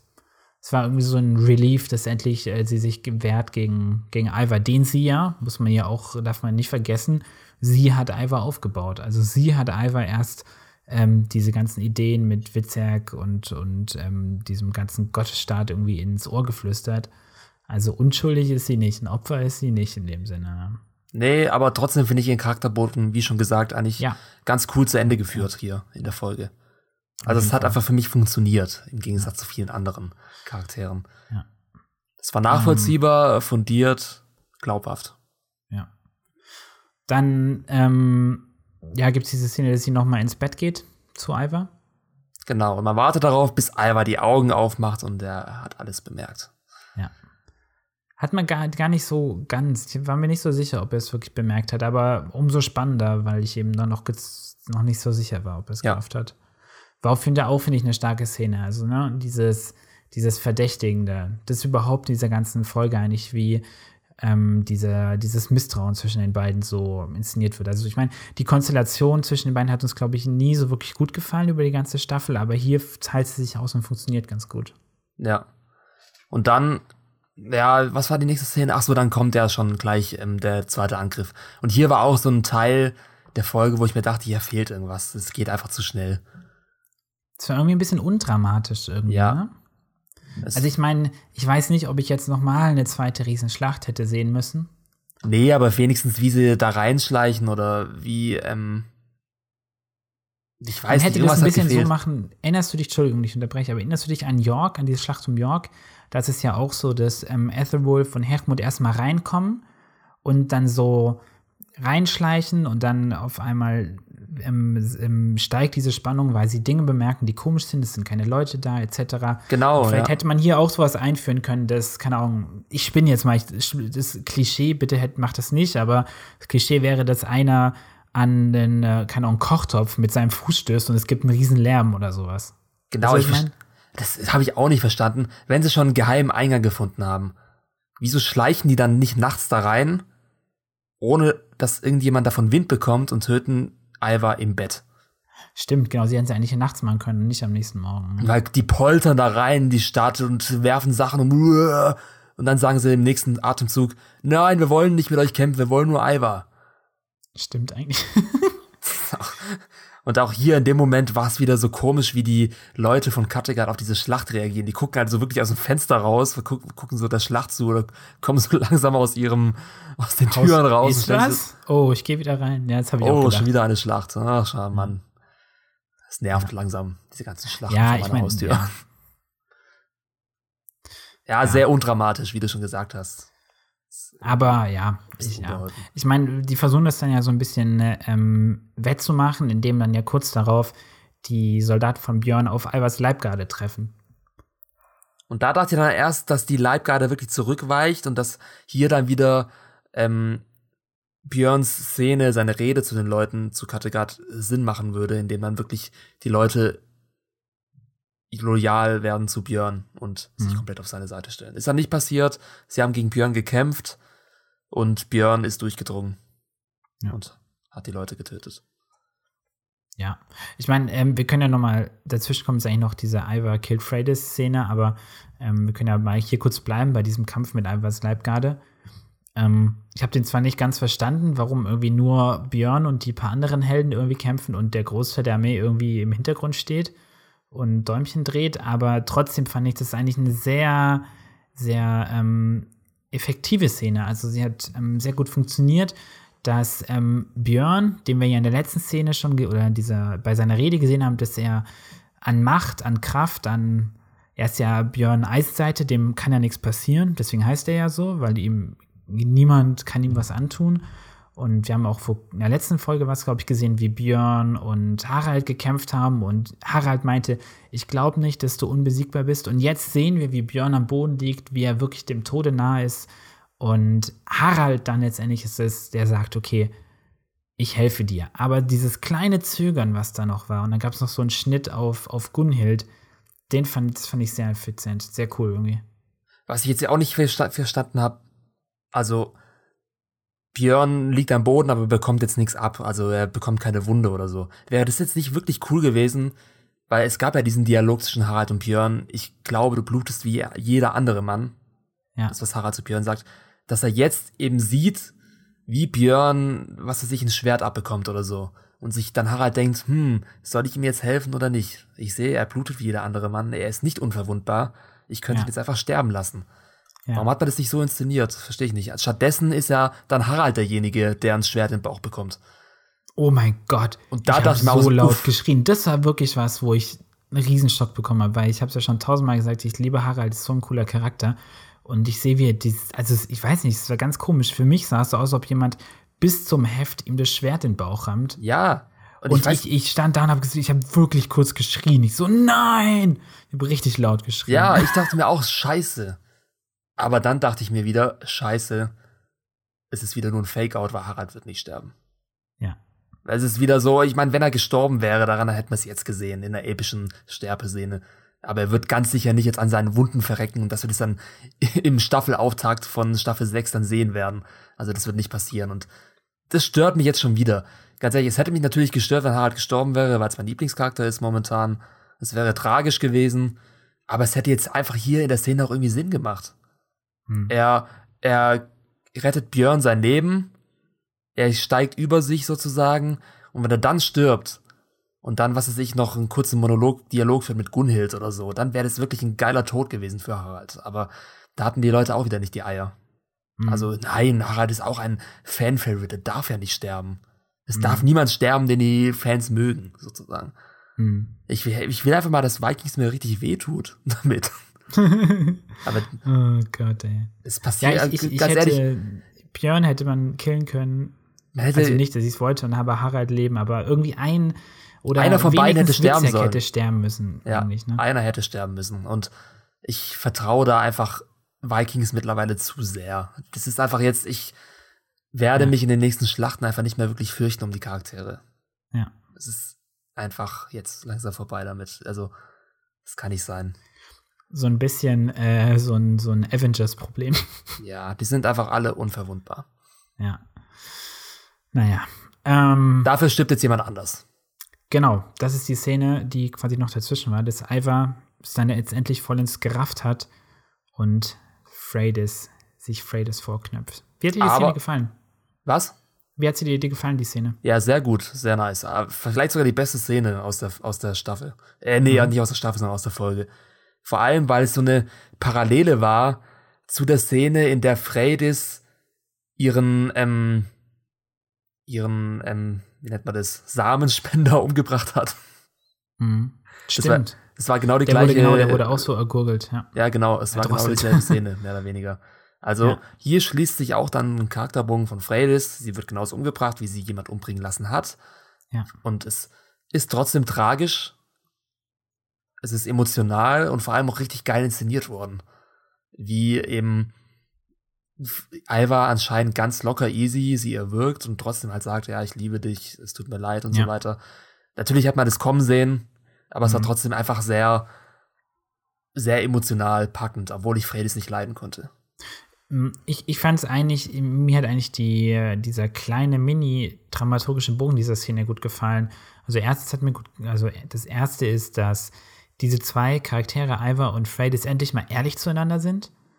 Und ähm, und das gleichzeitig auch einen Respekt zeigt. Also ich glaube schon, dass Freydis wirklich auch irgendwie was für Ivar empfunden hat oder auch noch empfindet. Das glaube ich schon. Deswegen stellt sie sich quasi auch ehrlich vor ihn hin und sagt, okay, yo, ich leugne es nicht. Das war auch eine krasse Szene, wie sie das ich, rübergebracht hat. Ja, Der ich weiß es, ja.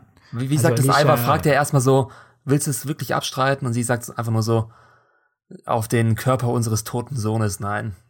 Ja. Also richtig trocken brutal in seinem Ja, Gesicht. sie hat abgeschlossen, aber ähm, und ich fand es dann sehr cool, dass wir haben uns ja oft aufgeregt daran, äh, darüber, dass Ivar immer so ähm, aufbrausend, aggressiv inszeniert wird und ist ja hier quasi dann noch mal ganz kurz sagt, okay, ihm ist klar, okay, das war's. Nach meinem Reglement musst du jetzt sterben, Freydis, aber ich habe dich wirklich geliebt und ich möchte jetzt noch mal einen Kuss lang die Illusion genießen und mit der Illusion abschließen, dass du wirklich meine Geliebte bist, dass wir uns beide geliebt haben.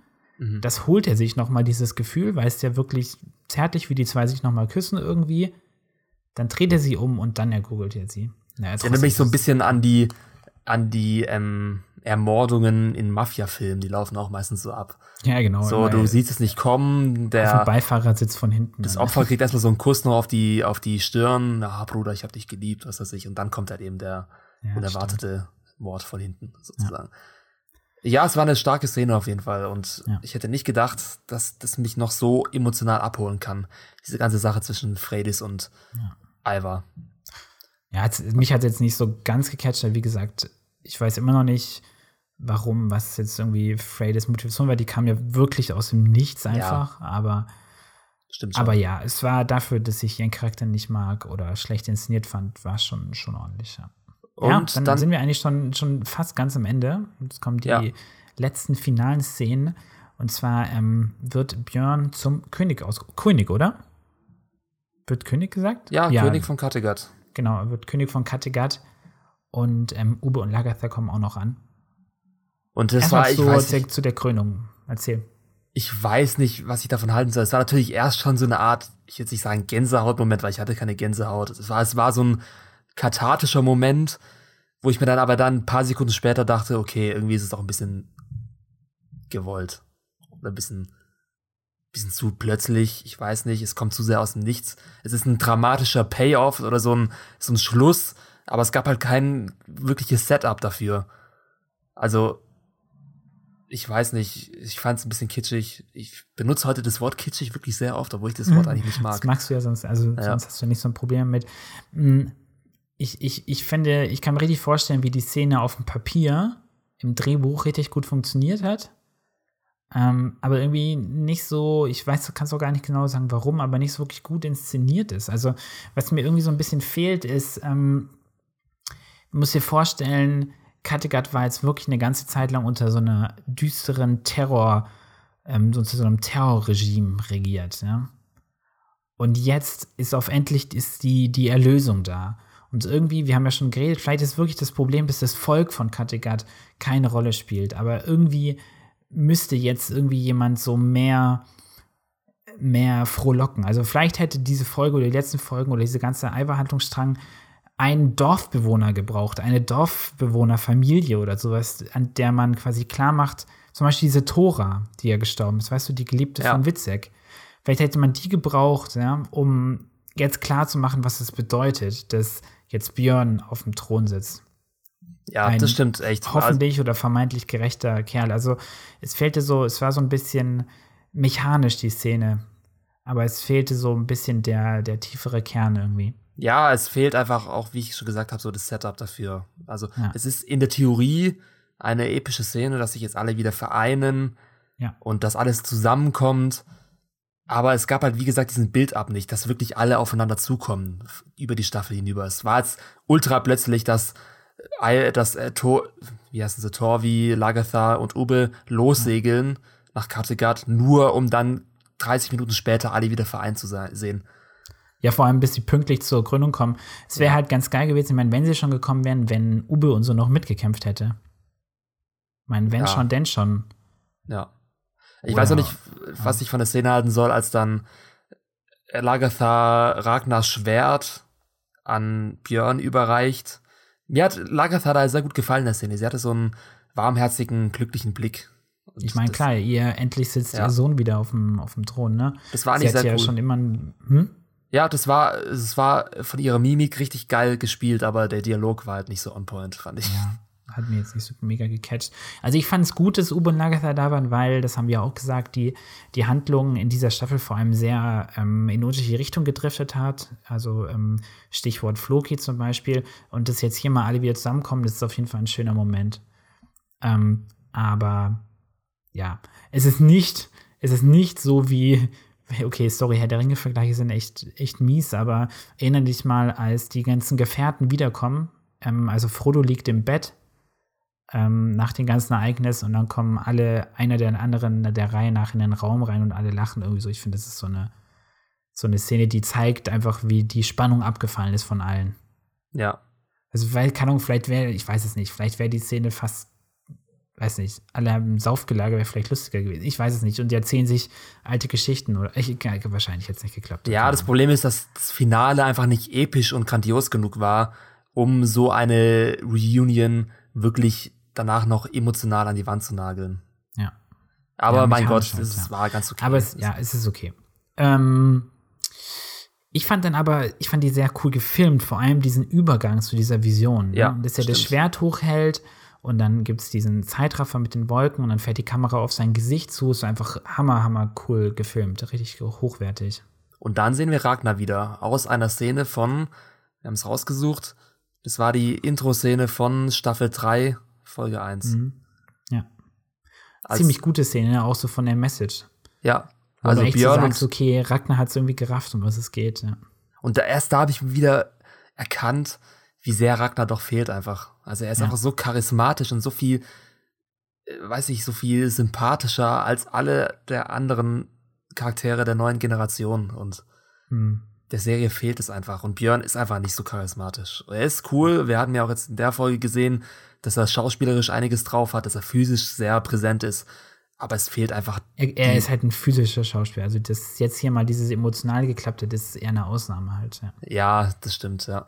Aber der Dialog ist auch echt gut. Also, die Aussage, es geht darum, er redet über Macht, Ragnar zu seinem Sohn, und dass äh, Macht immer korrupt ist und immer jemanden korrumpiert, ähm, ja. korrumpiert.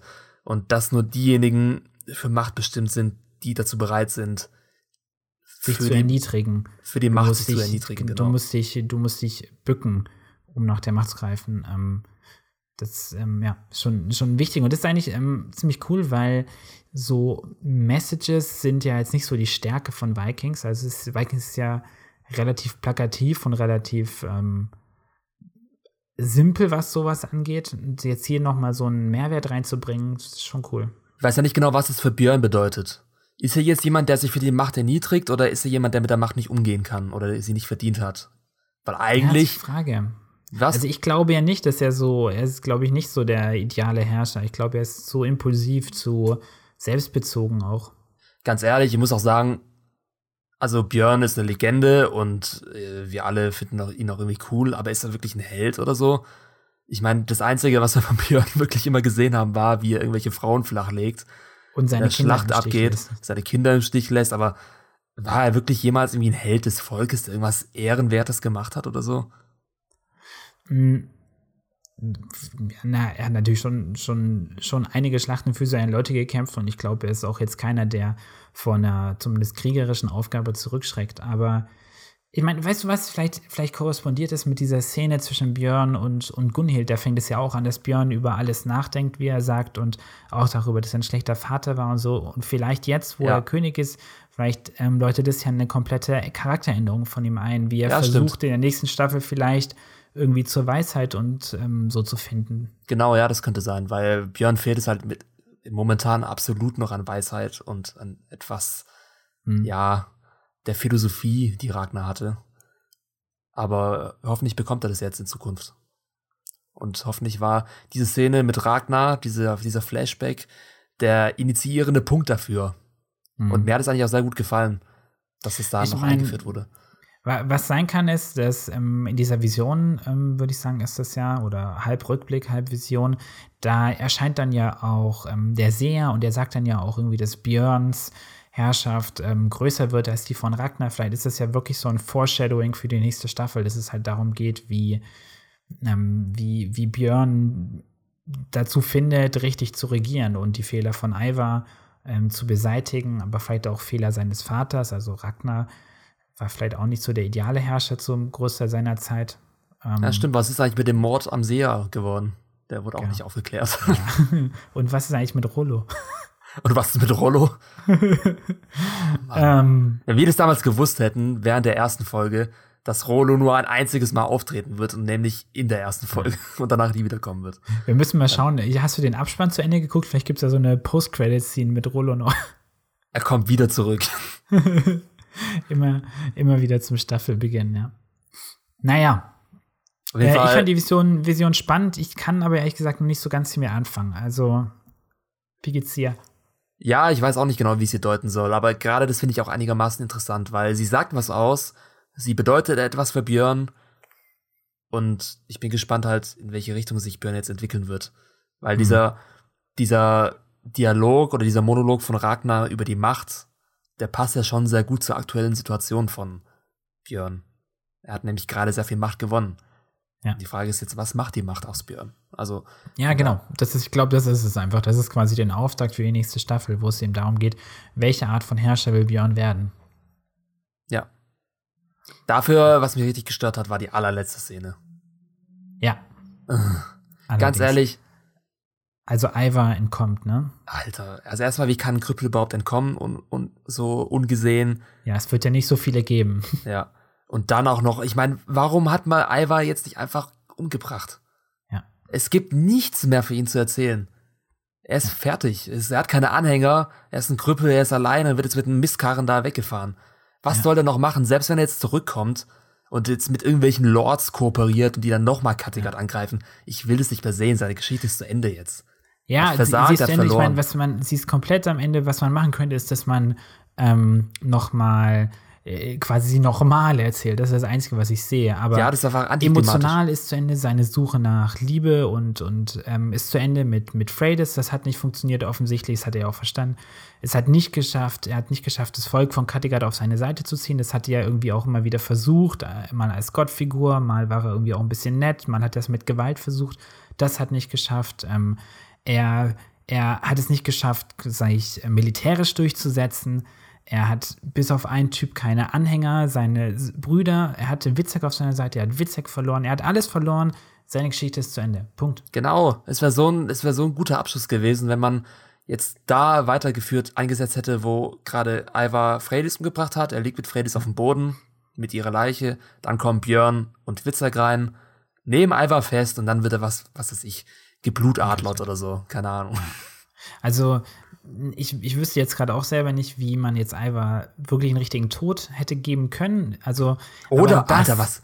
was aber ganz kurz, warte, warte, ganz kurz. Aber das, ähm, der, der emotionale Relief und Höhepunkt dieser Staffel soll ja eigentlich das gewesen sein, dass Björn zum König ernannt wird. Und hätte man das irgendwie gekoppelt mit Ivars Tod, dann wäre es ein großes Ausrufezeichen gewesen. Dann wäre es episch gewesen.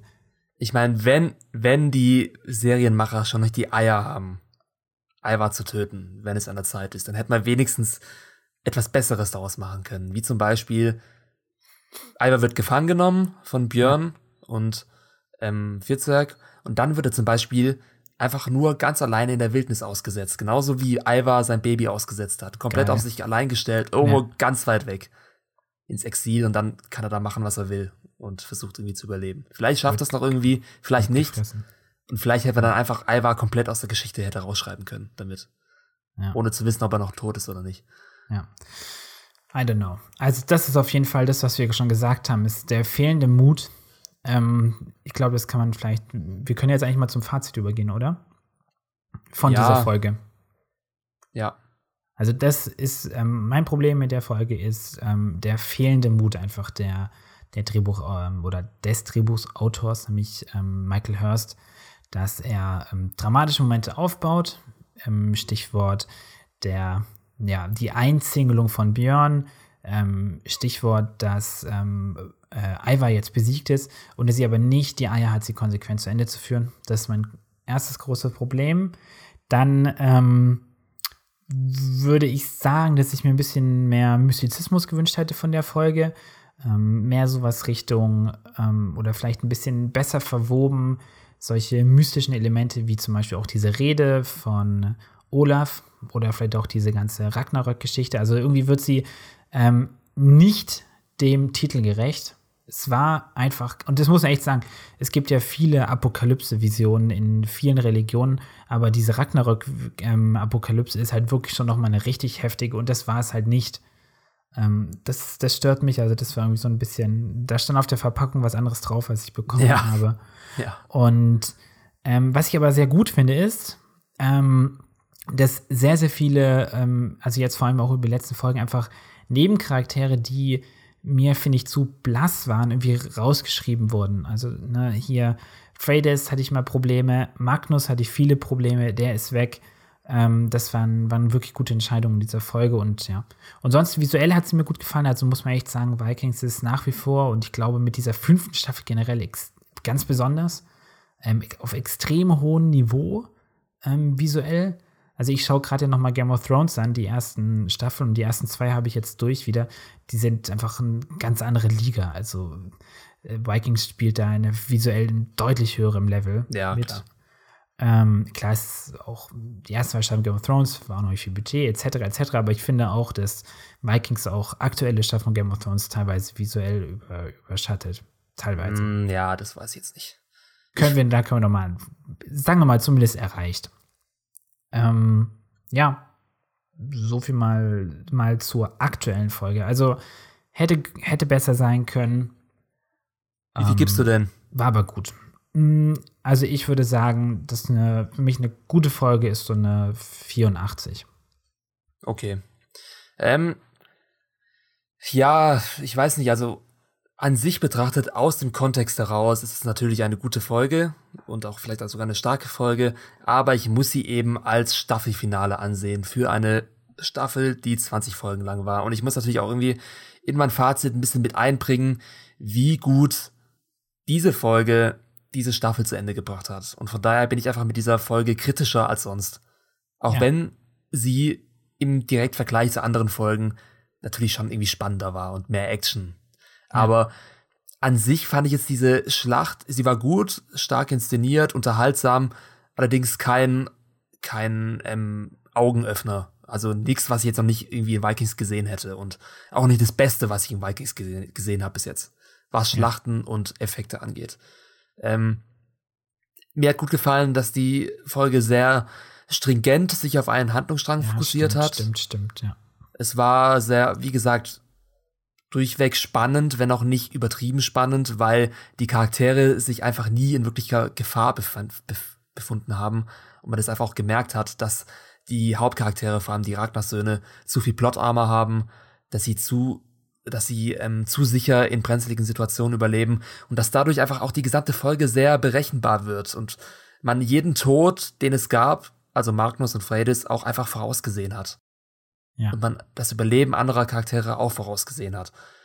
Ähm, einige Entscheidungen, die ich einfach komplett anders geschrieben hätte selber, was mich immer stört, wenn ich so dieses Gefühl bekomme, ich hätte etwas einfach anders und besser machen können. Ich weiß, sage nicht, dass ich es hätte besser machen können, aber man denkt sich halt, warum hat man das nicht so getan? Wie wir jetzt gerade mhm. schon angesprochen haben, warum tötet man Ivar nicht? Warum tötet man mhm. nicht entweder Björn oder Harald? Und diese ganzen Entscheidungen. Was ja auch nicht, was auch, woran die Folge scheitert, ist, dass die Folge, die Schlacht, einfach keine wirkliche Zündschnur hat. Also es gibt keinen Spannungsaufbau. Sie ist nicht wirklich krass dramatisch. Sie ist nicht, sie ist nicht so dramatisch, wie sie sich präsentiert. Es ja, ist einfach kein Ragnarok. Level halt, ne? Aber ja, es ist die dritte Schlacht um Kattegat. Es ist kein Ragnarok. Es ist nicht apokalyptisch. Und ähm, ja, mir hat so die emotionale Erdung ein bisschen gefehlt. Es hat mich nicht so abgeholt, wie die Intention war. Es liegt vor allem auch unter anderem daran, dass die Staffel zuvor hin und wieder etwas zu schlampig mit den verschiedenen ähm, Handlungssträngen umgegangen ist, dass die Payoffs sich jetzt hier einfach nicht so auszahlen, wie sie es gerne würden. Hm. Von daher es ist eine das, gut inszenierte Folge. Es gibt sehr viele starke Highlights, wie gerade dieser, die Szene mit Freydis. Ja. Aber ähm, für mich ist es keine starke Folge. Von daher gutherzige 78 Prozent von mir. Oha, krass. krass. Ich hätte, es ist, ja, also wahrscheinlich hätte ich es noch schlechter bewerten sollen, weil ich einfach mehr gemeckert habe gerade als gelobt. Was auch unter anderem mit meiner Erwartung natürlich zu tun hat, aber wenn ich jetzt, jetzt die Folge objektiv betrachte, ist es eine mhm. gute Folge, aber weit hinter den Erwartungen und hinter dem Potenzial zurück. Mhm. Okay. Ähm, lass uns doch mal, ähm, lass uns doch mal kurz, ein, sollen wir erst mal den besten Darsteller bewerten? Ja. Oder sollen ja. wir gerade direkt zum Staffelfazit gehen? Machen wir mal den besten Darsteller. Oder was heißt Darsteller? Also die, unsere Lieblingsrolle ist es ja. Ähm, ja, jetzt wird spannend. Also wir haben Floki steht aktuell vorne mit fünf Stimmen, Alfred hat vier, Rolo hat zwei, Harald eins, Judith eins, Ethered eins und Uwe hat zwei. Hm. Also ich glaube, ich, ich bin mir eigentlich relativ sicher, ich habe es, glaube ich, schon durchgeklungen bei mir. Ähm, für mich ist ausnahmsweise ähm, Björn echt für mich meine Lieblingsfigur in dieser, in dieser, dieser Folge weil er physisch extrem stark spielt, weil er es aber hinbekommt, was ihm sonst nicht gelingt, eben noch emotional ähm, ja, beides zu verbinden, emotional, physisch. Ich habe bei ihm wirklich mit am meisten mitgefiebert. Ich habe richtig gemerkt, oh Gott, dem Junge kann es wirklich an den Kragen gehen. Und ähm, gleichzeitig hat mir eigentlich auch diese Vision am Ende ganz gut gefallen, wo er ähm, quasi noch mal so einen ruhigeren Moment kriegt, der mir bei, bei seinem Charakter eigentlich immer wieder relativ stark fehlt. Also für mich würde ich sagen, meine Stimme geht auf jeden Fall an Björn das erste Mal. Ja, Hoffentlich meine nicht das auch. letzte Mal. Und ich muss gar nichts mehr dazu sagen, du hast alles schon gesagt. Ja, deine auch? Ja. Oha, krass. Ja, ich würde sagen, dann ähm, brauchen wir gar nicht so viel mehr darüber reden, weil es gibt nämlich ähm, einen Artikel noch bei uns auf 4001 Da haben wir noch mal das Ranking unserer Lieblingscharaktere aus Staffel 5, Teil 2, zusammengefasst. Da könnt ihr noch mal nachvollziehen, warum unser Rating so ist, wie es ist. Aber zusammengefasst, Floki steht vorne, Alfred auf Platz 2, Rolo und Ube teilen sich den dritten Platz. Und dann kommen Charaktere wie Harald, Judith und Ethelred und Björn. Ah, genau, Björn hat auch Platz 2, habe ich gerade vergessen. Also ich wundere, dass Harald so weit unten Platz, ist, weil Platz wir haben so viel Geiles über Harald, ähm, ja, wir haben so ne? viel Lob an Harald gegeben im Zuge ja. dieser Podcast, aber trotzdem hat er es nicht in die Top 3 geschafft. Das, das hat mich auch gerade total irritiert, ja, als ich das drauf geschaut habe. Ist echt, echt komisch. Hm. Sieger der Herzen, Harald. Es ist, es ist dein Fehler. Du hast äh, Harald nie einen Punkt gegeben. Ich habe ihm einmal einen Punkt gegeben. Ja, wahrscheinlich. Naja. Dann ja, können wir jetzt das könnt ihr auf jeden Fall nochmal nachlesen. In dem Artikel haben wir auch direkt unter dem Podcast ähm, verlinkt. Ja. Und schreibt uns gerne mal, welchen, was euer Lieblingscharakter ist der Folge, äh, der Staffel, ja. Dann können wir jetzt mal auch auf die komplette Staffel schauen, oder? Und ja. können da mal ein Fazit ziehen. Wie hat uns die Staffel gefallen? Hm, wir können jetzt mal schauen. Wir reden von der ganzen Staffel, oder? Von der ganzen Staffel, von allen okay. 20, ähm, von allen 20 Episoden. Wenn also, ich jetzt hier bei meiner Kritik ähm, steht die ganze Staffel auf 82 Prozent gerade. Ja. Der Durchschnitt aller Episoden. Heißt genau. stark. Wobei ähm, ich sagen muss, dass er mich letztendlich doch etwas enttäuscht hat, weil für mich die zweite Staffelhälfte schwächer war als die erste. Mhm. Ich weiß nicht, wie es dir ging. Welche hast du bevorzugt? Ähm, also ich finde erstmal ist die diese ganze Staffel zumindest in sehr durchwachsen war. Es gab sehr viel gute Momente, aber auch ähm, vor allem bis in der zweiten Staffelhälfte viele Momente, die nicht so gut waren. Aber ich finde sie in der Summe, würde ich sagen, die schon auch deutlich besser ist als, oder auf jeden Fall größer ähm, als die bisherigen Staffeln von Vikings. Also auf jeden Fall finde ich so in, allein schon vom Produktionsumfang, ja, von dem Aufwand, der dahinter steckt, schon, schon deutlich gewachsen. Aber ich stimme dir zu, ich finde, dass die, also meine Lieblingsfolge ist die verbrannte Erde das ist die Folge 15 gewesen, glaube ich. Ja. Ähm, die, also diese Schlacht in, äh, in der ähm, Hermund stirbt. Die fand ich einfach ziemlich geil inszeniert und ähm, sehr, sehr künstlerisch, aber trotzdem auch nachvollziehbar und episch. Und ich glaube, die steht so raus in der zweiten Hälfte. Sonst war die zweite Staffelhälfte, finde ich, schon deutlich schlechter als die erste. Ja, sehe ich auch so. Insgesamt, was ich an der Staffel auch ein bisschen zu kritisieren habe, ist einfach wieder, diese, diese ganz vielen verschiedenen Handlungsstränge, die einfach keinen Sinn ergeben. Ich meine, erinnern uns, wir können uns mal zurückerinnern an Arabien, an, was gab's da noch alles? An York, was einfach aufgegeben wurde, an Rolo East, irgendwie auch. An? Rolo, ne? Dann diese ganze Sache mit Ethelwolf, die auch komplett nicht läuft und ich weiß nicht, sie ist einfach sehr inkonsistent. Hm. Es fehlt ein roter Faden und es ist mal ein bisschen hier, mal ein bisschen da und dadurch haben sich einfach keine wirklich relevanten und durchweg interessanten Konflikte aufgebaut. Es waren immer kleinere Konflikte, die sich abgespielt haben und genau, dann sind es einfach so kleine Schleifen so halt. Ja, ja. Genau, so kleine Schleifen, die dann einfach ähm, ins Nichts laufen, den ja. Abgrund herunterfallen. So, das war's.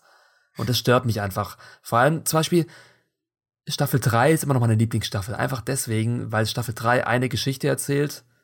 Es sind nur zehn Folgen, aber mhm. die Dramaturgie stimmt trotzdem. Und was ging es in der Staffel 3 meist? Es war zum Beispiel die ganze Geschichte mit Paris. Ja.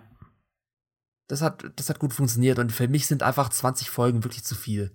Ja. Ich glaube, die Drehbuchautorin, beziehungsweise der Drehbuchautor Michael Hurst, ist mit 20 Folgen überfordert. Überfordert, ja. Lieber, lieber zurück auf 10 Folgen gehen und dann den ganzen Ballast abwerfen, das ganze Filmmaterial und vielleicht die Folgen ein bisschen aufblasen auf eine Stunde oder auf 50 Minuten wenigstens, keine Ahnung. Ja, stimmt, ja. Ähm, ja, ich glaube, ähm, ich glaube, ich stimme dir in vielem zu, aber was, ähm, was du, vielleicht kann ich das nochmal ergänzen, was du quasi, glaube ich, gerade meintest, ist, dass es eigentlich ähm, so ein übergeordnetes Ziel eigentlich dieser Staffel gefehlt hat. Eine Agenda sozusagen. Genau, eine Agenda. Also es war zumindest in der ersten Staffel, man kann sagen, die Agenda war, ähm, Brüder kämpfen gegen Brüder um Ragnars Erbe und wir gucken, wer am Ende rauskommt. Also, und am Ende ist rausgekommen, Björn ist es. Also, es ist schon, stimmt schon ein bisschen, es ist ein bisschen so eine Casting-Show quasi gewesen um, um Ragnars Ende. Aber das ist eher so ein interner Konflikt. Also, mir hätte einfach, ähm, oder einfach diese ganze, ganze Vikings-Serie, haben wir schon drüber geredet, ging es ja eigentlich ursprünglich darum, um diesen Traum von Ragnar zu realisieren, der da eben wäre. Ähm, dass ähm, eben alle nach England äh, kommen, ne? Also dass man eben neuen Siedlungsgrund findet. Und das ähm, ist ja eigentlich so diese ganze Prämisse von dieser Serie und das ist irgendwie jetzt auch vorbei und man hat es irgendwie gemerkt, dass es hat irgendwie nicht mehr so die Rolle gespielt in dieser Staffel, ja. beziehungsweise es, am Ende hat sich erfüllt, aber es war dann irgendwie nicht das große Ende. Weißt du, was ich meine? Ja. Und ähm, was mich außerdem stört, ist, ähm, ich finde, Vikings ist wahnsinnig schlecht, also wirklich übertrieben schlecht darin, neue Charaktere einzuführen. Ja. Ähm, vor allem was Nebenfiguren angeht. Wir haben so einen Cast von so ein paar guten Charakteren, aber es fällt ihnen wirklich schwer, ähm, Figuren einzuführen. Es gibt einfach Figuren wie ähm, Freydis, ähm, Cuthred, Ethelred, Magnus, Elthwith, die einfach mehr oder weniger aus dem Nichts erscheinen. Die wurden vielleicht schon mal erwähnt, aber ähm, es ist nicht so, dass die irgendwie eine einen Grund haben, also so einen eigenen persönlichen Grund haben zu erscheinen. Und ich verstehe die Charaktere nicht sofort. Ich verstehe nicht, was ist deren Ziel, was ist deren Motivation, ähm, sondern ich muss mir das irgendwie so ein bisschen selber zusammenreiben. Aber es fehlt einfach an diesen Einführungen von diesen Charakteren. Und das ist das Problem, weil wenn dann sowas passiert wie Freydis Tod jetzt gerade, dann ist es mir trotz allem, mich hat es trotzdem nicht wirklich berührt. Du meinst, du fandest es okay, aber I don't care for Freydis ich habe ich hab keinen persönlichen Moment mit ihr gehabt. Ich habe eigentlich nie so wirklich, keine Ahnung, ich, ich spinne jetzt. Sie ist vielleicht in einem, in einer, ist, ist in einer armen Familie aufgewachsen, hat ihr ganzes Leben lang nichts zu essen gehabt, ja, und hat sie jetzt die Chance, reich und mächtig zu werden. Und dann sage ich, okay, das ist ihre Motivation. Ja. Habe ich nie erfahren, ja. Das auch ich kann mir schon denken, dass sie irgendwie machtgeil war, aber warum? I don't know. Und ähm, das macht Vikings halt andauernd und das ist einfach, das ist einfach schlecht. Also es ist wirklich schlecht. Ja. Ich finde auch, dass Staffel 5 vor allem dann noch ein Problem hat, nämlich, dass es einfach zu wenig sympathische Charaktere gibt. Oder zu wenig äh, Charaktere, die als Protagonisten funktionieren. Weil damals hatten wir Ragnar und es war der Protagonist. Ja. Mit ihm haben wir mitgefiebert, mit ihm haben wir sympathisiert und es gibt's einfach jetzt nicht mehr. Vikings ist jetzt so in im Stile Game of Thrones aufgebaut, dass es halt ganz viele Charaktere gibt, von denen man sich seine eigenen Protagonisten aussuchen kann, sozusagen. Es hat einfach Aber, diese ja. Dynamik einer großen Gruppe und es gibt keine Hauptperson. Aber Vikings kann das einfach nicht. Also sie, das, sie können es einfach nicht so gut wie Game of Thrones aufbauen, mehrere Charaktere zu etablieren, mit denen man wirklich mitfiebert und mitfühlt. Es gibt Obe, der sich gerade so ein bisschen herauskristallisiert, ja. was wir Harald, ja auch. finde ich schon auch. Was? Harald, so. Harald, aber es sind trotzdem, es ist trotzdem zu wenig. Hm. Sie funktionieren nicht als der Protagonist. Und ich habe mir auch oft schwer getan, wirklich richtige Sympathie mit einigen Charakteren aufzubauen. Es gibt in Vikings ganz viele Charaktere, die man hassen kann, wo man sich denkt, was sind das für Arschlöcher und ich hasse den von Grund auf, was auch eine, eine Qualität ist. Aber auf der anderen Seite fehlen mir einfach die Bezugspunkte. Hm. Also ich will einfach, und jetzt können wir auch ein bisschen da, da, ähm, dazu übergehen, was Staffel 6 besser machen soll. Ja, warte, ich wollte noch was, noch was okay, sagen. sorry. Also, ich habe ja, noch, dann mach noch. noch ein, zwei Punkte und ich meine, das können, ja, ich, kann das mal als, als To-Do formulieren. Also, was sie halt besser machen müssen, ist, sie müssen besser Handlungsstränge verknüpfen. Ähm, Island hat mir zwar in, im Kern gefallen, aber eigentlich war es schon einfach auch viel zu lang und hat viel zu wenig zu tun gehabt mit dem Kernhandlungsstrang.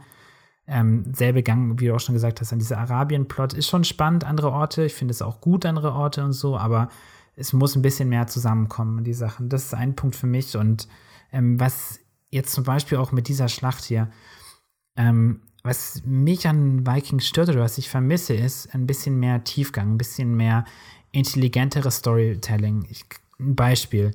Ähm, ich will gar nicht sagen, dass wir jetzt wirklich hier irgendwie mega gute Ideen haben. Also wir hätten wahrscheinlich nicht geschafft, irgendwie eine Serie auf dem Niveau überhaupt zu schreiben. Aber ja, was ich trotzdem eine gute Idee fand von uns war, dass wir gesagt haben, hey, was wäre denn, weil Freydis ist einfach aus dem Nichts erschienen, was wäre, wenn sie eigentlich heimlich einen Auftrag von Harald hat und die ganze Zeit eigentlich in seinem, in seinem ähm, Auftrag gehandelt hat und jetzt in dem Moment, wo sie das Tor öffnet, fällt, fallen sie und Harald sich in die Arme und sie sagt, Harald, mein Schatz, ich habe deinen Auftrag erfüllt. Ja, das war weißt krass du? gewesen, ja. Das ist sowas, wo ich dann da sitze und sage, oh mein Gott, ja. Ähm, so, so Mindfuck-Momente. Und das fehlt. Die gleiche Sache ist, wie wir jetzt auch schon meinten, mit Olaf und Witzek. Warum ähm, war ähm, Olaf, warum war das nicht so ein doppeltes Spiel, dass Olaf eigentlich auf der Seite von Ivar immer noch stand und dann einfach den Gegnern in den Rücken fällt? Sowas. Das ist halt einfach, ich kann, kann selten erwarten, dass, ähm, oder es passiert einfach selten, dass es so einen Plot-Twist gibt. Sondern es ist relativ er, erahnbar, was passiert. Und das ist was, was ich sehr, sehr schade finde, weil das würde dieser visuellen Umsetzung einfach nochmal die, noch mal so einen Unterbau geben. Ja. Also das sollte auf jeden Fall auch eine, ein Takeaway für die sechste Staffel sein. Ja. Was, was hast du noch so als Takeaways drauf? Also die, ja, wie gesagt, die sechste Staffel sollte sich wieder auf mehr auf einen Protagonisten fokussieren. Entweder Björn oder Ube, aber nicht wieder dieses, diese Gruppendynamik, dass du einfach 15 Charaktere hast, die alle gleichberechtigt gezeigt werden. Weil das, wie gesagt, das kann Vikings nicht so gut und die Charaktere sind nicht so gut wie bei Game of Thrones und ist überfordert damit. Lieber mhm. ein bisschen runterbrechen, Charaktere absägen, die nichts bringen und ja. auf einen Kerncast fokussieren. Ja. Das, und den dann wirklich auch ausbauen und versuchen, zum Beispiel mit Björn einen äh, weiseren, sympathischeren Charakter aufzubauen, der ja. nicht nur irgendwie alle Weiber wegbumst, sondern auch mal irgendwas krasses zu sagen hat. Ja. Das sollte Staffel 6 machen. Außerdem mehr Mut zeigen, ja, auch mal Charaktere umbringen, weil wenn nicht in der letzten Staffel, wann dann? Bisschen mehr Unberechenbarkeit reinbringen. Ja, und es muss, müssen mehr, mehr Stakes geben. Also, mehr Stakes, ähm, genau. Mehr Konflikte. Es muss einfach, ähm, es muss was auf dem Spiel stehen. Weil das ist auch jetzt die Frage. Ich meine, die Frage, brauchen wir eine Staffel 6 noch? Natürlich brauchen wir eine, weil so kann man die Serie jetzt auch nicht beenden. Es ist kein Serienfinale. Ja. Andererseits gibt es kaum noch Konflikte, die übrig sind. Ich meine, der einzige Konflikt, der jetzt noch offen ist, ist der, dass Alva abgehauen ist. Ja. Und bis sich bestimmt rächen will. Aber ansonsten alles zu Ende. Björ, also Kattegat ist in den Händen von Björn. Die Wikinger auf England, in England haben ihre, ihr East Anglia bekommen. Ja. Lagertha und Björn sind wieder vereint. Island ist gescheitert. Ja. Was ist denn jetzt noch übrig? Für 20 also Folgen. Es, wären, wie gesagt, vor allem wäre es ein, ein, großes, das habe ich ja schon, ich glaube, vorletzte Folge gemeint, dadurch, dass ähm, East Anglia mit East Anglia Ragnars Traum wahr geworden ist, damit hätte man einfach ähm, quasi die, die Kern, Kernidee der ersten Folgen dieser ganzen Serie erfüllt und damit ist eigentlich die Serie für mich rum. Also das ist, ja. Also was ich glaube, und das ist für mich eigentlich die einzige Argumentation weiterzumachen, ist, ist ähm, Haralds Traum und Wunsch, König von Norwegen zu werden. Dann können wir ich glaube, ich glaube, das ist für mich aktuell der einzige, einzige zukünftige Konflikt, der quasi in Rolle in Folge Staffel 6 eine Rolle spielen kann, ist, Harald will König von Norwegen werden, also muss er sich zwangsläufig jetzt mit Björn anlegen. Und das könnte ein interessanter Konflikt werden, finde ich. Ja, ist aber für mich auch trotzdem eher erzwungen. Ja, kein Konflikt, der wirklich in ein Serienfinale gehört, sondern mehr ein Konflikt, der ja, kann man schon machen, aber ja. mir fehlt dazu der übergeordnete Konflikt. Ja. Irgend sowas, was sich jetzt wirklich in Staffel 6 ähm, mhm. lösen muss. Ja. Was es schon seit Staffel Serienbeginn gibt und was jetzt hier eben im Serienfinale zu Ende gebracht wird. Ja. Weil wie du schon gesagt hast, das große Ziel war ja Ragnars Traum. Ja. Endlich Land zu finden für seine Leute und es ist ja jetzt passiert. Natürlich könnte man das jetzt wieder aufreißen und kaputt machen, indem man sagt, ja, die Wikinger-Siedler legen sich gegeneinander an oder greifen doch wieder die ja. Briten an. Ja. Naja, aber. gut, aber ich würde sagen, so oder so, ich freue mich auf eine nächste Folge, äh, nächste Staffel. Das ist, ähm, ich, ich gucke die Serie wahnsinnig gerne, auch wenn wir hier mal ein bisschen auf, auf hohem Niveau meckern, ist sie immer noch, finde ich, eine ne sehr gute Serie in, in, in vielen Bereichen. Und man kann sie einfach gut anschauen, finde ich. Ja, also, es ist immer ist eine gute Serie auf jeden Fall. Also ähm, eins der, der wenigen noch, noch übrigen Flaggschiffen aus alter Zeit, wenn du so möchtest. Ja, und ich hoffe halt, ich hoffe, dass mit Staffel 6 endlich, also nochmal ein grandioser Abschied gefeiert wird von Vikings. Und dass es ja. nicht so dahin flattert. Ja, dass man dann auch wirklich, genau, wirklich endet. Ja, ich würde sagen, damit sind wir am Ende dieses Podcasts, oder? Yes. Dann würde ich sagen, erstmal erstmal ein ganz, ganz, ganz großes Dank an alle, ähm, ja, die zugehört haben über diese ganzen zehn Folgen Podcast und die auch jetzt am Ende dieses wirklich sehr, sehr langen Podcasts noch da sind ähm, ja, ihr seht, wir hatten einfach viel zu besprechen dieses Mal. Und ja, vielleicht tun wir uns auch ein bisschen schwer, Kay, oder jetzt Abschied zu nehmen von Vikings. ja, ich meine, es wird ja gar nicht so lange dauern, glaube ich. Also ich schätze, dass wir Staffel 6 schon Ende 2019 bekommen. Ja, ähm, ist glaube ich den ersten Teil. Worden. Ja, genau, es ist angekündigt worden. Von daher, es ist nicht ein allzu langes Goodbye, aber dafür können wir uns jetzt auf Game of Thrones freuen, was demnächst genau. ansteht.